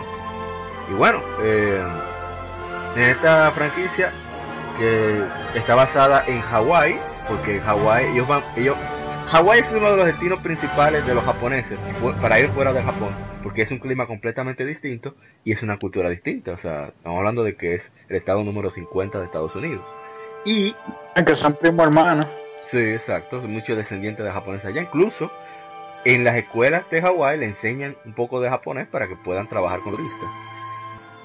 Pero no obstante, lo más importante de esto es que allá es donde se han realizado la mayor cantidad de Pokémon Worlds, de los torneos de Pokémon, ha sido en Hawái donde se han realizado. Entonces, las cosas que presenta el juego. Tenemos el Pokédex de Rotom, que es como una especie de asistente, un, un Navi. ¡Ey, listen! Que, que a mí no me Esa es la molestaba. mejor realmente. definición, ¿eh? Sí. A mí me molestaba muy tanto como Navi, pero sí, esa era su función. Y era interesante porque te servía de mapa también. Tienes un, un escáner QR que sirve para tú ver ciertos Pokémon a través del Pokédex. De la nueva forma de ciertos Pokémon. eh, como el, el Greninja de, de Ash, que era en el demo solamente que se obtenía. Y las nuevas Tengo formas de Alola. 18. ¿Cómo, cómo? Tengo como 18 de eso. Ah, que tú estás traficando, ¿eh?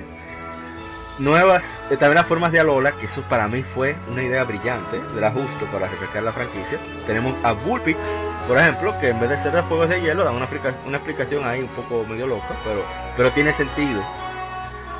De igual Sandslash, que ahora es de hielo también. Y metal. Ah, sí. ¿Y qué más? Eh, también agregaron el Battle Royale, que es un todo Eh. contra todo, que es bastante interesante. El modelo del entrenador era un poquito más eh, humano, Sí. más proporciones más realistas. Y tú puedes ver que eso para mí fue muy, muy chulo, muy impactante. Tú ves al entrenador detrás de su Pokémon en la batalla. Que desde, desde Pokémon eh, Battle Revolution, no lo mencionamos, la cuarta generación, que salió en el 2008 aquí en, en América, en Japón 2007, que, que no se veía el entrenador. O sea, nada más lanzaba la Pokébola y ya, para atrás. Y bueno, y cambiaron un poco la estructura, en vez de ser los tradicionales líderes de gimnasio, ahora era una Island Challenge, donde tenía que vencer a un Pokémon Totem, que era, por así decirlo, como el, el jefe. Sentía más RPG en ese aspecto, RPG más tradicional. Y, y tenía que vencer a los capitanes, que eran los que ponían el reto de los Totem, y finalmente al Cajuna de la isla. Los Cajunas son como lo- los jefes, los mandamases, lo, lo- como dicen los mexicanos, mero mero. Eso es lo que más o menos significa Cajuna en, en hawaiano. Se eliminaron los HM, Sí, ya eso me gustó a mí, realmente. ya era hora. Que por cierto, hay un, un easter egg en Pokémon Ultra Sun, Ultra Moon, que aparecen dos hermanas, que una es de Waterfall y otra es de Surf, que dice de que no, nosotros nos mudamos a, a Lola, porque aquí los HM de Surf y Waterfall son TM y lo podemos vender. En, en, en Canto no podemos. Sí. Oye, qué risa me dio eso. Bueno, están los Poker Rights, que son los que reemplazan a los HM, por lo tanto tú puedes tener a tu equipo libre como te dé la gana, no tener un esclavo de, de, de Hidden Machine, de, de, la- de las técnicas para avanzar en el juego. Ujú. Integran el Hy- Hyper Training Festival Plaza, que para mí fue una de las decepciones, porque yo Sí, esperaba eso la plaza al estilo de Pokémon. Black 2, White 2, que era genial, Dios.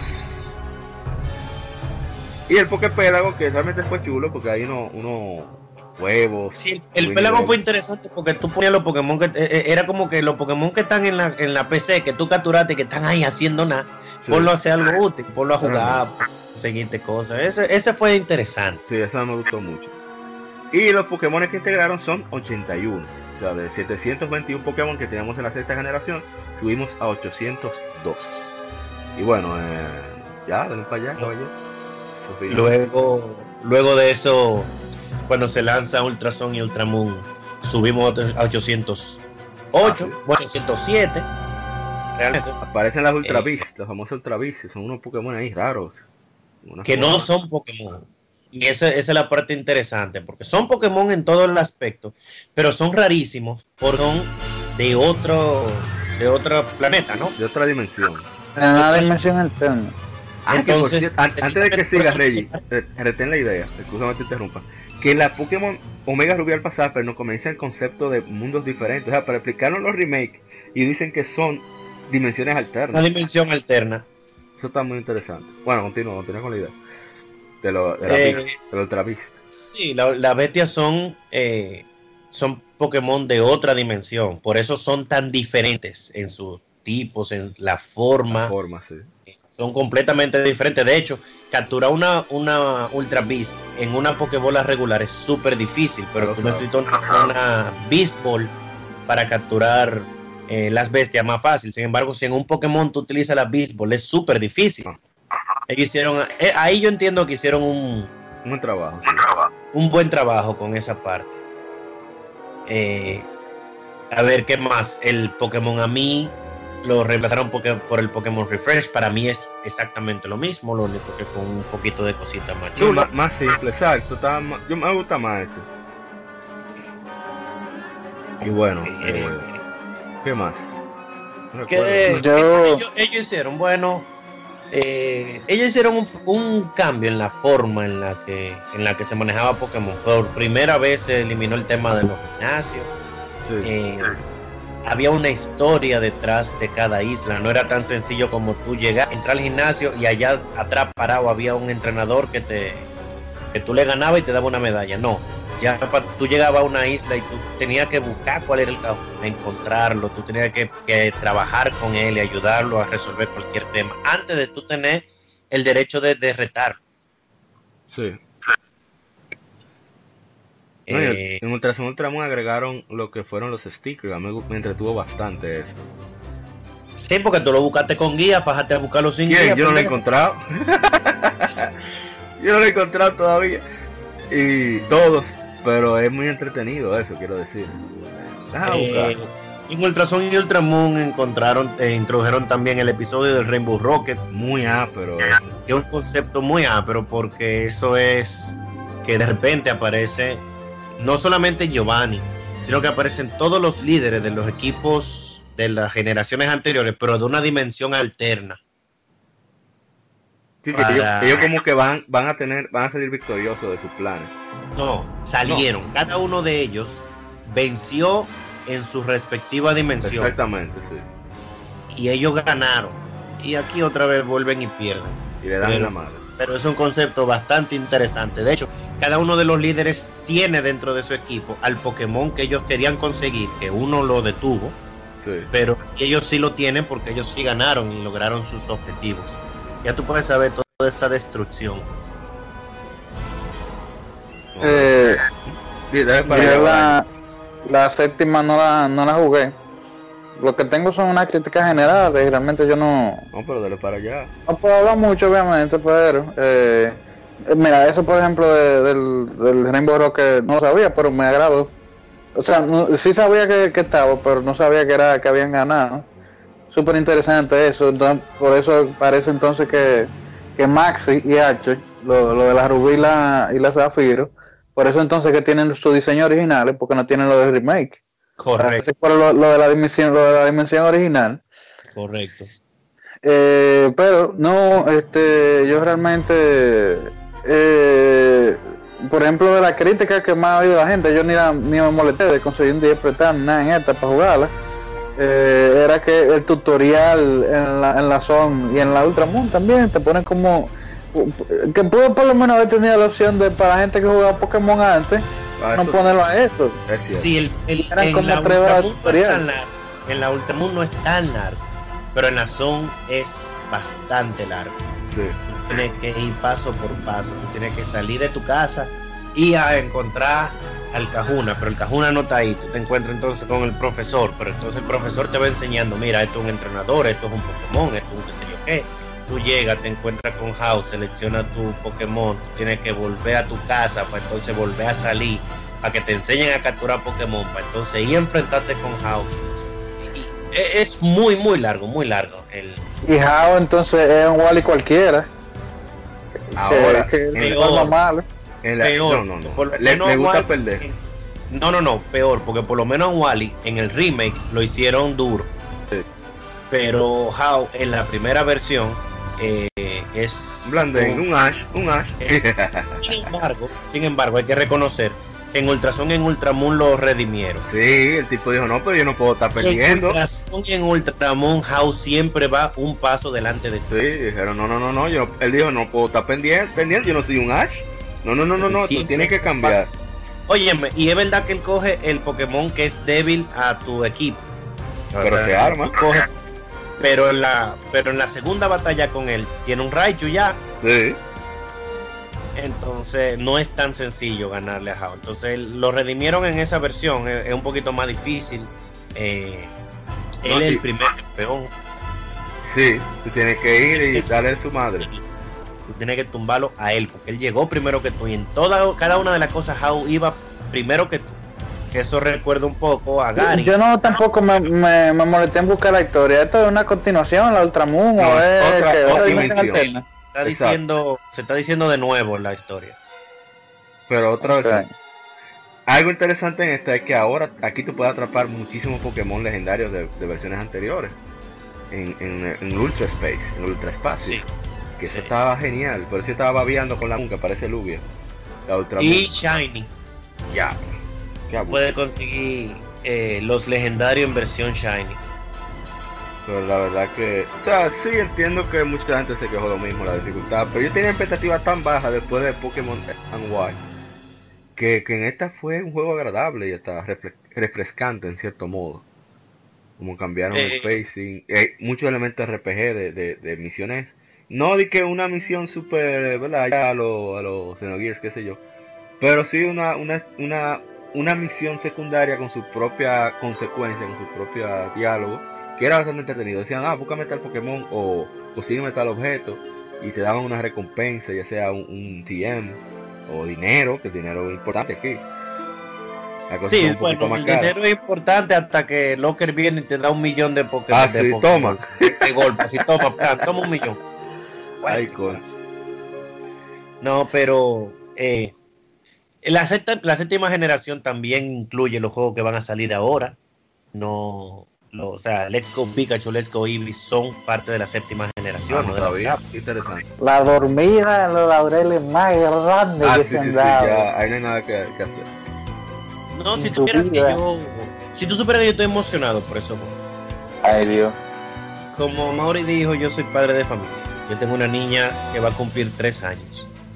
La sencillez de ese juego hace que yo me sienta cómodo con sentarme a jugarlo con mi hija. Porque, óyeme, ella con tres años lo va a poder mover. Solamente con un dedo va a poder mover el stylus y nada más tiene que darle a un botón. Ah, no, en ese caso, desde tu perspectiva yo lo entiendo. Pero en el caso de un jugador más enfocado en querer sacar el jugo a las versiones, No por sí son, no, estos juegos no son no eso, son para. eso es lo que, lo que la gente Esto como Pero que es no, que no ha yo lo que digo es que usted no era idiota tampoco, porque yo pasé mi Pokémon con 6 años y yo no sabía lo que estaba haciendo, pero No, pero, menos. pero de la perspectiva Sí, de pero que no es lo mismo. una niña más O sea, pequeña. cuando tú tenías seis años tú pasaste Pokémon y cuántos juegos tú tenías disponibles. Eh, dos más. Ah, entonces tú tenías que darle obligado porque era eso o nada, o aburrirte. Hoy en día los muchachos tienen 44 juegos disponibles. To- terminado. toda, la, toda la App Store. Entonces, no, no, no, vamos a estar claros de que con el cambio de los tiempos, eh, de hecho, te voy a decir una cosa, nosotros nos gustaban los juegos que nos encontrábamos difíciles. Pues te voy a decir una vaina, Super Metroid no es que era fácil, No. pero hoy en día tú le pones cualquiera de esos juegos a, cualquiera- a cualquier muchacho de hoy en día y se, se abruma, lo encuentra muy difícil. se lo Why encuentra can't muy- Metroid Pero coño, ¿y qué? Pero lo que te digo, los muchachos no son idiotas, tienen el mismo cerebro, ¿no? Sí, pero No. encuentran otra cosa. Eh, No, porque eh, eh, tienen otras cosas que hacer. ¿Entiendes? O sea, eh, sin embargo, estos juegos son básicamente para eso, son para el jugador más casual. Eh, vamos a estar claros de que eso es para el jugador eh, menos, menos enfoque en lo competitivo. Yo simplemente estoy feliz de volver a canto en un entorno 3D. Ya, con eso yo soy feliz. Eh, lo único que no me gusta de estos juegos es que no me van a permitir pasar a mi, a mi Scissor, pero yo estoy claro de que estos jueguitos son para yo, para yo durar dos semanas con ellos, terminarlo y volver otra vez a, a mi juego regular. Pero ya en 2019 se anunció que viene la octava la generación, de que es lo que verdad. la de verdad. verdad. Con L. Y en Switch. Yo me voy a comprar un Switch si quisiera comprarla, ¿verdad? Porque es que estoy, estoy asustado, no, no, no sé. No te Están esperas. demasiado casual. Bueno, yo creo que ya abarcamos todo lo necesario para la séptima generación. Yo creo que ya podemos pasar a las al chisme, digo, a las especulaciones con la octava generación de Pokémon. Así que no se muevan, que volvemos con la octava generación de Pokémon. Especulaciones octava generación.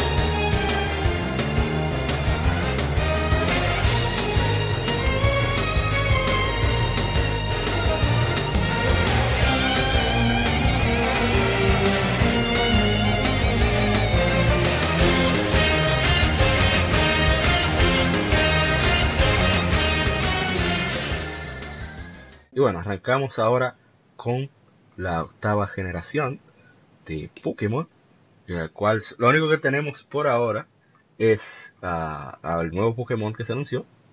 ¿Y ¿Cuál es el nombre? Otra vez, Reggie, que se me fue. Ah, pero de la séptima. la séptima, no de la octava. Ah, de la séptima, no relajes. De la séptima. Me siento traicionado. Oye, eso. No, todavía no estamos trabajando con la octava. Ya ellos anunciaron que va a ser para el año que viene. No pueden lanzar un Pokémon de la octava cuando quieren enfocarse en los juegos que salen ahora en noviembre. Bueno, sí, tienes razón. Pero ya yo les No, dijeron. pero todo que lo tiraron antes de tiempo en anime. Era otra época. No, no, no. Siempre lo hacen así. Pero este, este no es el caso. O sea, ellos siempre lanzan un Pokémon de la siguiente generación antes de tiempo. Pero nunca está disponible en un juego de la generación anterior. No, eso es verdad. Entonces, eh, Meltan es de, un mítico de la, de la séptima generación, igual que será ahora. Ok. Es, es bueno que tú hagas la diferencia entre legendario y mítico, porque antes estaban englobados en un solo. Sí, sí. Pero ahora están legendarios que son los que se consiguen in-game. Y los míticos Eh. son los que solamente se consiguen por eventos especiales. Eh, son Mew, esos Pokémon que no, no se consiguen dentro del código del juego. Tú tienes que asistir a un evento o hacer algo en específico para poder obtenerlo. Exacto. Ah, y otra cosa, Mew ahora son 50 plus tip. Con, esa, con el control nuevo.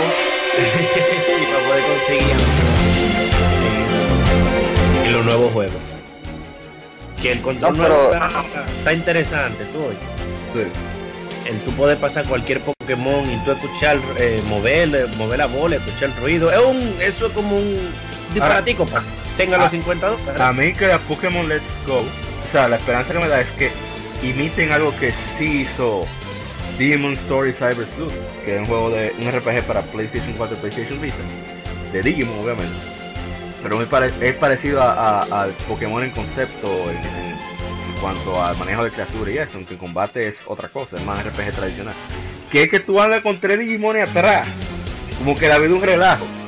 Con el tamaño real, o sea, tú ves a Wargreymon que es 3, 4 veces más grande que tú, y es genial eso. Entonces, ojalá que este, este tipo de, cositas, que son cosas meramente estéticas, se vean reflejadas en, en la Pokémon nueva. Sí, el Let's Go ya obviamente se está. Hay que ver si lo van a meter en la nueva.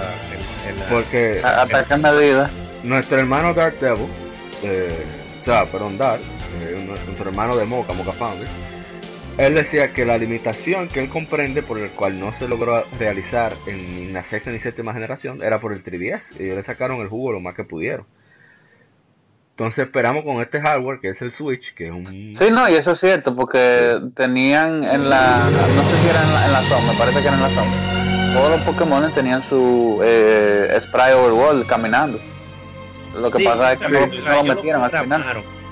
Ellos lo, lo programaron, pero eh, no sé si no fue que no le dio tiempo o no pudieron meterlo Yo- por tema de. Yo quiero creer, exacto, yo quiero creer que era que podía romper el juego, tener un elemento extra animado ahí todo. Quiero creer, eh, o sea, estoy siendo optimista con, con, con, con Game Freak, pero Sí, sabemos claro. que Game Freak no son lo más, eh, ¿cómo dice? Lo que más se esfuerza, que digamos. Ustedes están, ustedes están muy, muy permisivos con Game Freak, me- Game Freak son regueros vagos. Sí, realmente, ellos, ellos, como yo dije, se van mucho a lo seguro. Pero. Pero nada, o sea. El tema de que todavía no sepamos nada de la octava generación es lo mejor, porque eso Sí. nos permite a nosotros imaginarnos todo lo que viene, que nosotros queremos que venga, sabes. Eh, va a pasar lo mismo, en mi caso, en mi caso va a pasar lo mismo que con todas las Pokémon anteriores. Yo la voy a jugar. Si me gusta, me quedo. Yo la voy a terminar. Si me gusta, me quedo jugándola. Si no me gusta, vuelvo otra vez a mi versión anterior. Pero eh, todos los Pokémon siempre tienen algo positivo, algo negativo. Sí. Lo que mi opinión particular es que por lo menos yo te puedo garantizar que yo voy a durar dos semanas entretenido. Ah, eso sí. O sea, yo voy a comprar una Pokémon, salió hoy, yo me voy a sentar a jugarlo, voy a durar dos semanas jugándolo hasta que lo termine. Pero por lo menos en esas dos semanas, descubrir todo por mí mismo me va a entretener. Ah, sí, yo soy de esa gente. Yo trato de. Si un juego yo sé que lo voy a comprar, sea como sea. Yo trato de no averiguar mucho. Para sorprenderme. Porque a veces. Sí, no, que Ko- Kojima tiró la Metal Gear entera así con el Al trailer. final, de no dejó nada. Es el problema. Entonces, el problema es que ellos tienen que tirar todo para tratar de ver a quién le. Claro, no, no. O sea, no estamos diciendo que está mal que lo hagan, sino que. Si no lo va a comprar como quiera, como que. porque no lo veas. Cuando tú Exacto. veas, cuando tú veas el link que diga nueva información, no le des clic. Sí. Yo, sea- yo sinceramente me quiero insertar de nuevo en Pokémon, eh, igual como como voy a comprar el Switch, pero yo en esta voy a hacer una compra informada, yo voy a ver lo que más Ah, pueda no de la octava generación. con, no- con la Ultrason Ultramoon yo averigüé. O sea, dije, ah, bueno, los cambios que tiene la añadidura, como lo- me interesa como quiera para coleccionar, porque es una versión especial, o sea, extra. Es el, es el detalle. En mi caso, yo lo voy a comprar como quiera por la colección. Yo siempre pido las dos versiones en el momento del lanzamiento. Y ya que la tengo, la tengo que jugar. Exacto. Ah, no, pero tú eres un maestro Pokémon. Papá, to- ese hombre tiene hasta los, hasta los mangas. Ah, sí, yo tengo todo el manga que, que ha salido en, en América. Cada vez que A sale. mí me gusta, me encanta y me agrada, pero es que no, no, no se la puedo. Yo no soy un fan ciego con Pokémon. No, pero que Eh. ese es su franquicia, o sea, por eso Reyes lo hace, yo lo entiendo. No, no, no es que esté mal, eh, porque cada quien tiene su. Yo con Platinum, que le compro todo lo que saque, pero. eh, o sea, personalmente yo con Pokémon no, no me gusta ser fan ciego porque es que ya me he llevado Decepción. varias. Sí, sí, varias decisiones. Entonces. Por eso es lo que- eh, lo que yo decía, que yo. No importa lo que tiren, yo sé que yo voy a durar dos semanas entretenido, descubriéndolo todo. Eh, yo puedo quedarme jugando un juego seis meses después o puedo simplemente jugarlo un mes ya. yo de por sí no espero nada. No. No, pero No me pongo a hablar de ahora ¿Eh? que están hablando que esperan. ¿Dónde creen que se- sería la nueva Pokémon? ¿En ¿Qué sitio? Yo estoy pensando que va a ser México. México. Yo no he leído nada de League, pero. No, yo, no, yo no he leído nada tampoco, sino es diciendo. Yo creo que va a ser México, porque México eh, se está convirtiendo en la región más importante de Latinoamérica. Es la región más de comercial, o sea, es el mercado más importante de Latinoamérica. Ya está por los 1.500 millones de dólares al año en consumo de videojuegos. Estamos hablando de España, que está en Europa, tiene 2.100 y uno de los más grandes de Europa. Entonces, yo pienso que eso va a motivar a que quieran darle un mayor apiel a México. México fue un sitio importante para Nintendo cuando tuvo la época difícil de los 90, 2000, o sea, 64 GameCube. Entonces, qué sé yo, pienso que le- van a querer hacer tributo. Y como tiene una cultura tan particular, quienes jugaron Guacamole lo saben. y, y no sé, me parece como que, que pueden que se vayan por esa línea. Puede que no, o sea, no, estoy yo diciendo, puede ser Corea del Sur, por ejemplo, de repente. Si tú supieras que yo creo que va a ser mi, mi, mi apuesta, yo me iría por España. También puede ser. España es un mercado bastante grande para ellos. Eh, es una forma de ellos también llegarle al, al- al mercado europeo, pero también al, al latinoamericano, Sí. por las raíces, ¿tú me entiendes? Ajá. Eh, y España es un sitio cultural bastante grande, tiene Total. muchísimos monumentos, tiene muchas cosas que verle, es una de, la- de las ciudades más viejas del, del mundo, de los, de los países más viejos de la historia. Entonces, definitivamente, de ahí se puede sacar mucho contenido para, para una... O puede ser el mismo Inglaterra que tiene tanta influencia en Japón. Sí, yo, yo iba a decirte Inglaterra. eh, me agradaría. Porque Inglaterra tiene muchas cosas muy bonitas. Los Sí. dungeons pueden ser palacios. Oye, vamos a imagina ver. un, un, un Pokémon legendario en Stone Age. Una vaina genial. Ya tenemos un Stonehenge, La verdad, qué vaina. Los reyes. ya tenemos uno en, en XY, Me siento pero... traicionado. pero Pero cuál? Yo, yo pensaba que eran los reyes. No, no, no, no, No. es verdad, en donde sale Ibertal y eso. la- Ah, Hay una, en XY hay una ciudad donde están todos los, muchísimas, muchísimas cosas de piedra, como si fuera Stonehenge. Bueno, pero todo lo bueno que, que tiene Inglaterra, eh, Escocia, quiero decir también, y, y eso. Sería interesante unos Pokémon en el Reino Unido. Sí, realmente. ¿O tú te imaginas yo también, aparte de Inglaterra. en dónde, en dónde?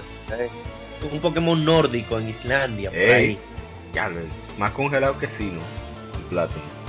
Es interesante. de hielo entera la región. tenía un, un ladito. no, pero, pero fuera interesante, pero definitivamente si yo apuesto mi dinero hoy en día sería España.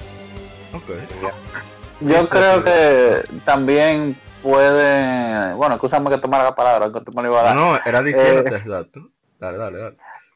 Eh, yo creo que también es buen momento para volver a Asia, no sé si necesariamente a Japón, pero ya como han dado su viajecito, también pueden volver. Eh, Sería- aparte de Japón, sería está, interesante. China, está Corea. Okinawa sería interesante, por ejemplo. Que es muy diferente Pero, a Japón.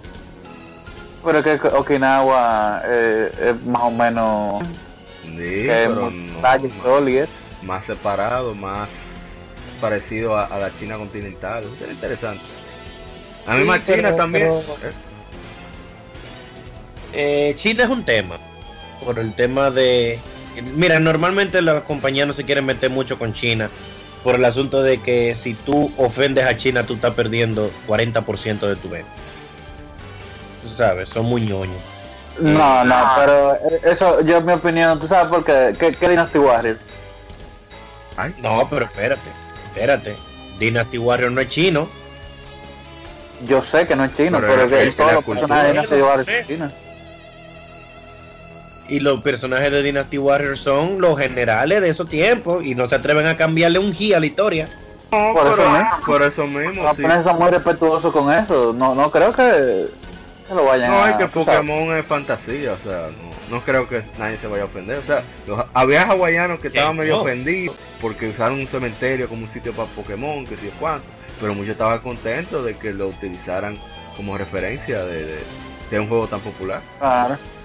No, y que te digo que no lo van a cambiar porque ejemplo de eso es Monster Hunter. Monster Hunter tiene muchísimos monstruos que son basados en la mitología china. El mismo, el más famoso del Kirin, que se llama, que el nombre es tal cual en, en japonés, eh, es Kirin y en japonés el Chilin, que es, un, es una especie de dragón mitad caballo de, de trueno y es así mismo Monster Hunter. O sea, lo pusieron tal cual. O sea que no creo que por lo menos en cuanto a a ofenderlo en cuanto a cambiar la cosa de, lo que realmente son, no lo vayan a hacer mucho.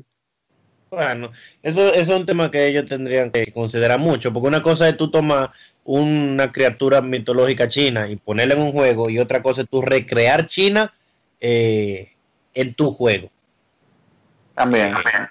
E- Ese, ese es mi punto, que yo no lo veo a ellos tratando de recrear China como, como punto mundial. ¿Me entiendes? El China hace más cerrado, eh, no es tan comercializable. Que ese es mi detalle. Si yo, yo me he dado cuenta de que ellos en los últimos años, en las últimas tres generaciones, se han lanzado por puntos que sean muy turísticos. Para que la gente se familiarice más. O sea, tú coges Hawái, tú coges Francia, tú coges Nueva York, son puntos turísticos. Ellos no cogieron Estados Unidos, cogieron Nueva York.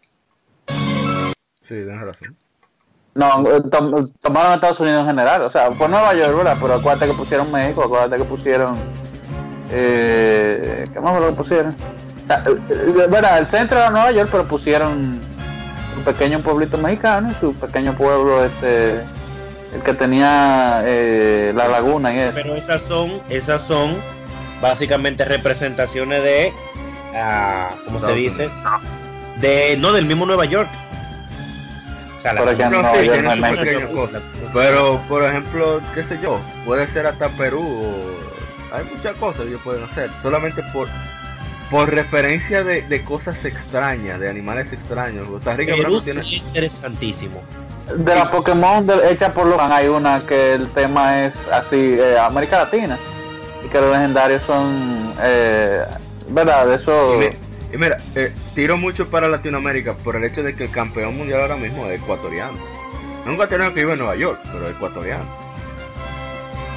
Y qué sé yo, puede ser que ellos digan, oh bueno, pero mira, estos tigres están en esto.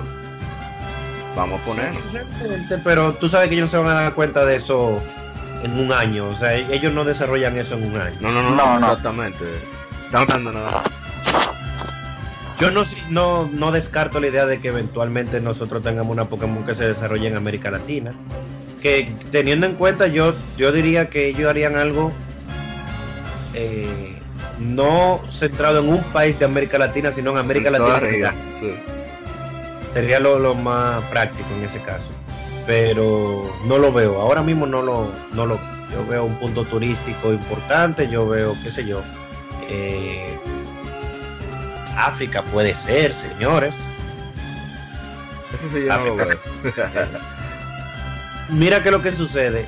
El concepto de captura de, de vida salvaje en África les ofrece a ellos de reservas. Les ofrece a ellos algo que no, ha- no han incorporado todavía en Pokémon. Sí, concepto- pero los, japo- los japoneses no saben dibujar morenos, ¿qué hicimos? ¿Cómo es? Los japoneses no saben dibujar morenos, ¿qué hicimos?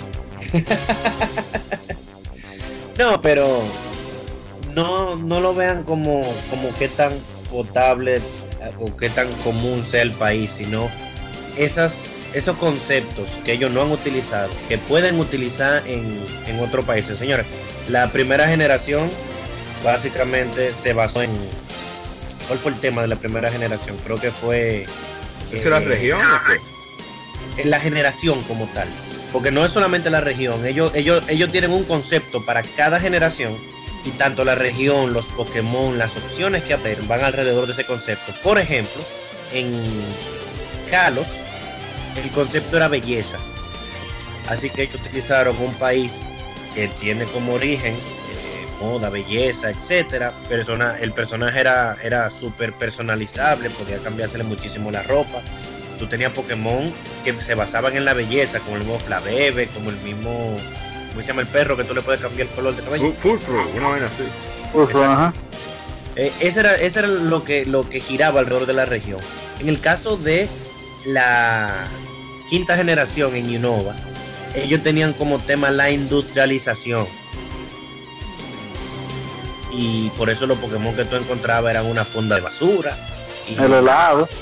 El helado. Entonces tú dentro de una gran urbe de la ciudad, que era la, la ciudad, no recuerdo el nombre de la ciudad grandota, tú tenías un pequeño pache de, de grama donde tú encontrabas Pokémon. Que era donde aparecía Eevee. En la segunda generación, Yoto se basó en Tradiciones. tradición. Tradición fue el término de Yoto. Cada generación, si ustedes lo buscan, se basa en un término y ellos crean todo, los Pokémon, la región, naciones, la historia alrededor de ese término. Entonces, eh, eso es lo que yo veo cuando yo pienso que nuevo van a tirar. Ah, se lo tocará esperar. Supongo que ya para febrero por ahí comenzarán la maquinaria de hype, el hype train de Pokémon. Sí, no. A decirnos que vamos allá, hay, hay mucho con que disfrutar. Viene Smash por ahí, viene la como Let's Go para que vaya a jugarlo. Así que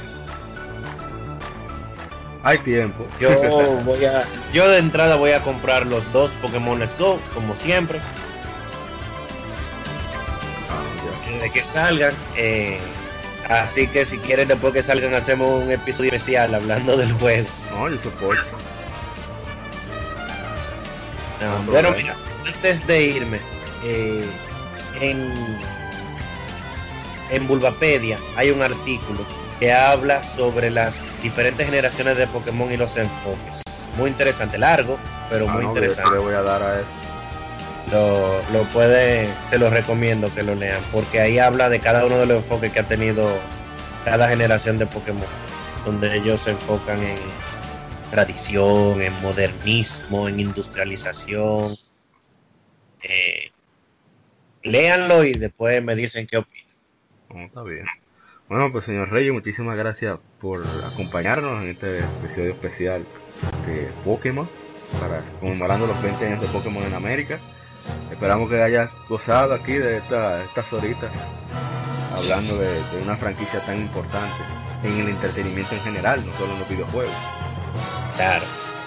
Eh, nada, muchísimas gracias a ti por invitarme. Por la orden. Así que cuando quieras, eres bienvenido. Vamos a tenerte de vuelta pronto. Y señor Guadaña, gracias por integrarte. No, como siempre, estamos aquí, ¿sabes? No, no a tiempo, pero estamos. Exacto, lo importante es que estemos. Y bueno, esto fue el episodio especial de Legion Gamer Podcast. Díganos, que, díganos si quieren, qué opinan acerca de cómo vendrá la octava generación, dónde creen que se base, qué Pokémon tendrá, etcétera, etcétera. Así que nos veremos en un próximo especial y un próximo episodio del Legion Gamer Podcast. Hasta la próxima. Sigan viciando.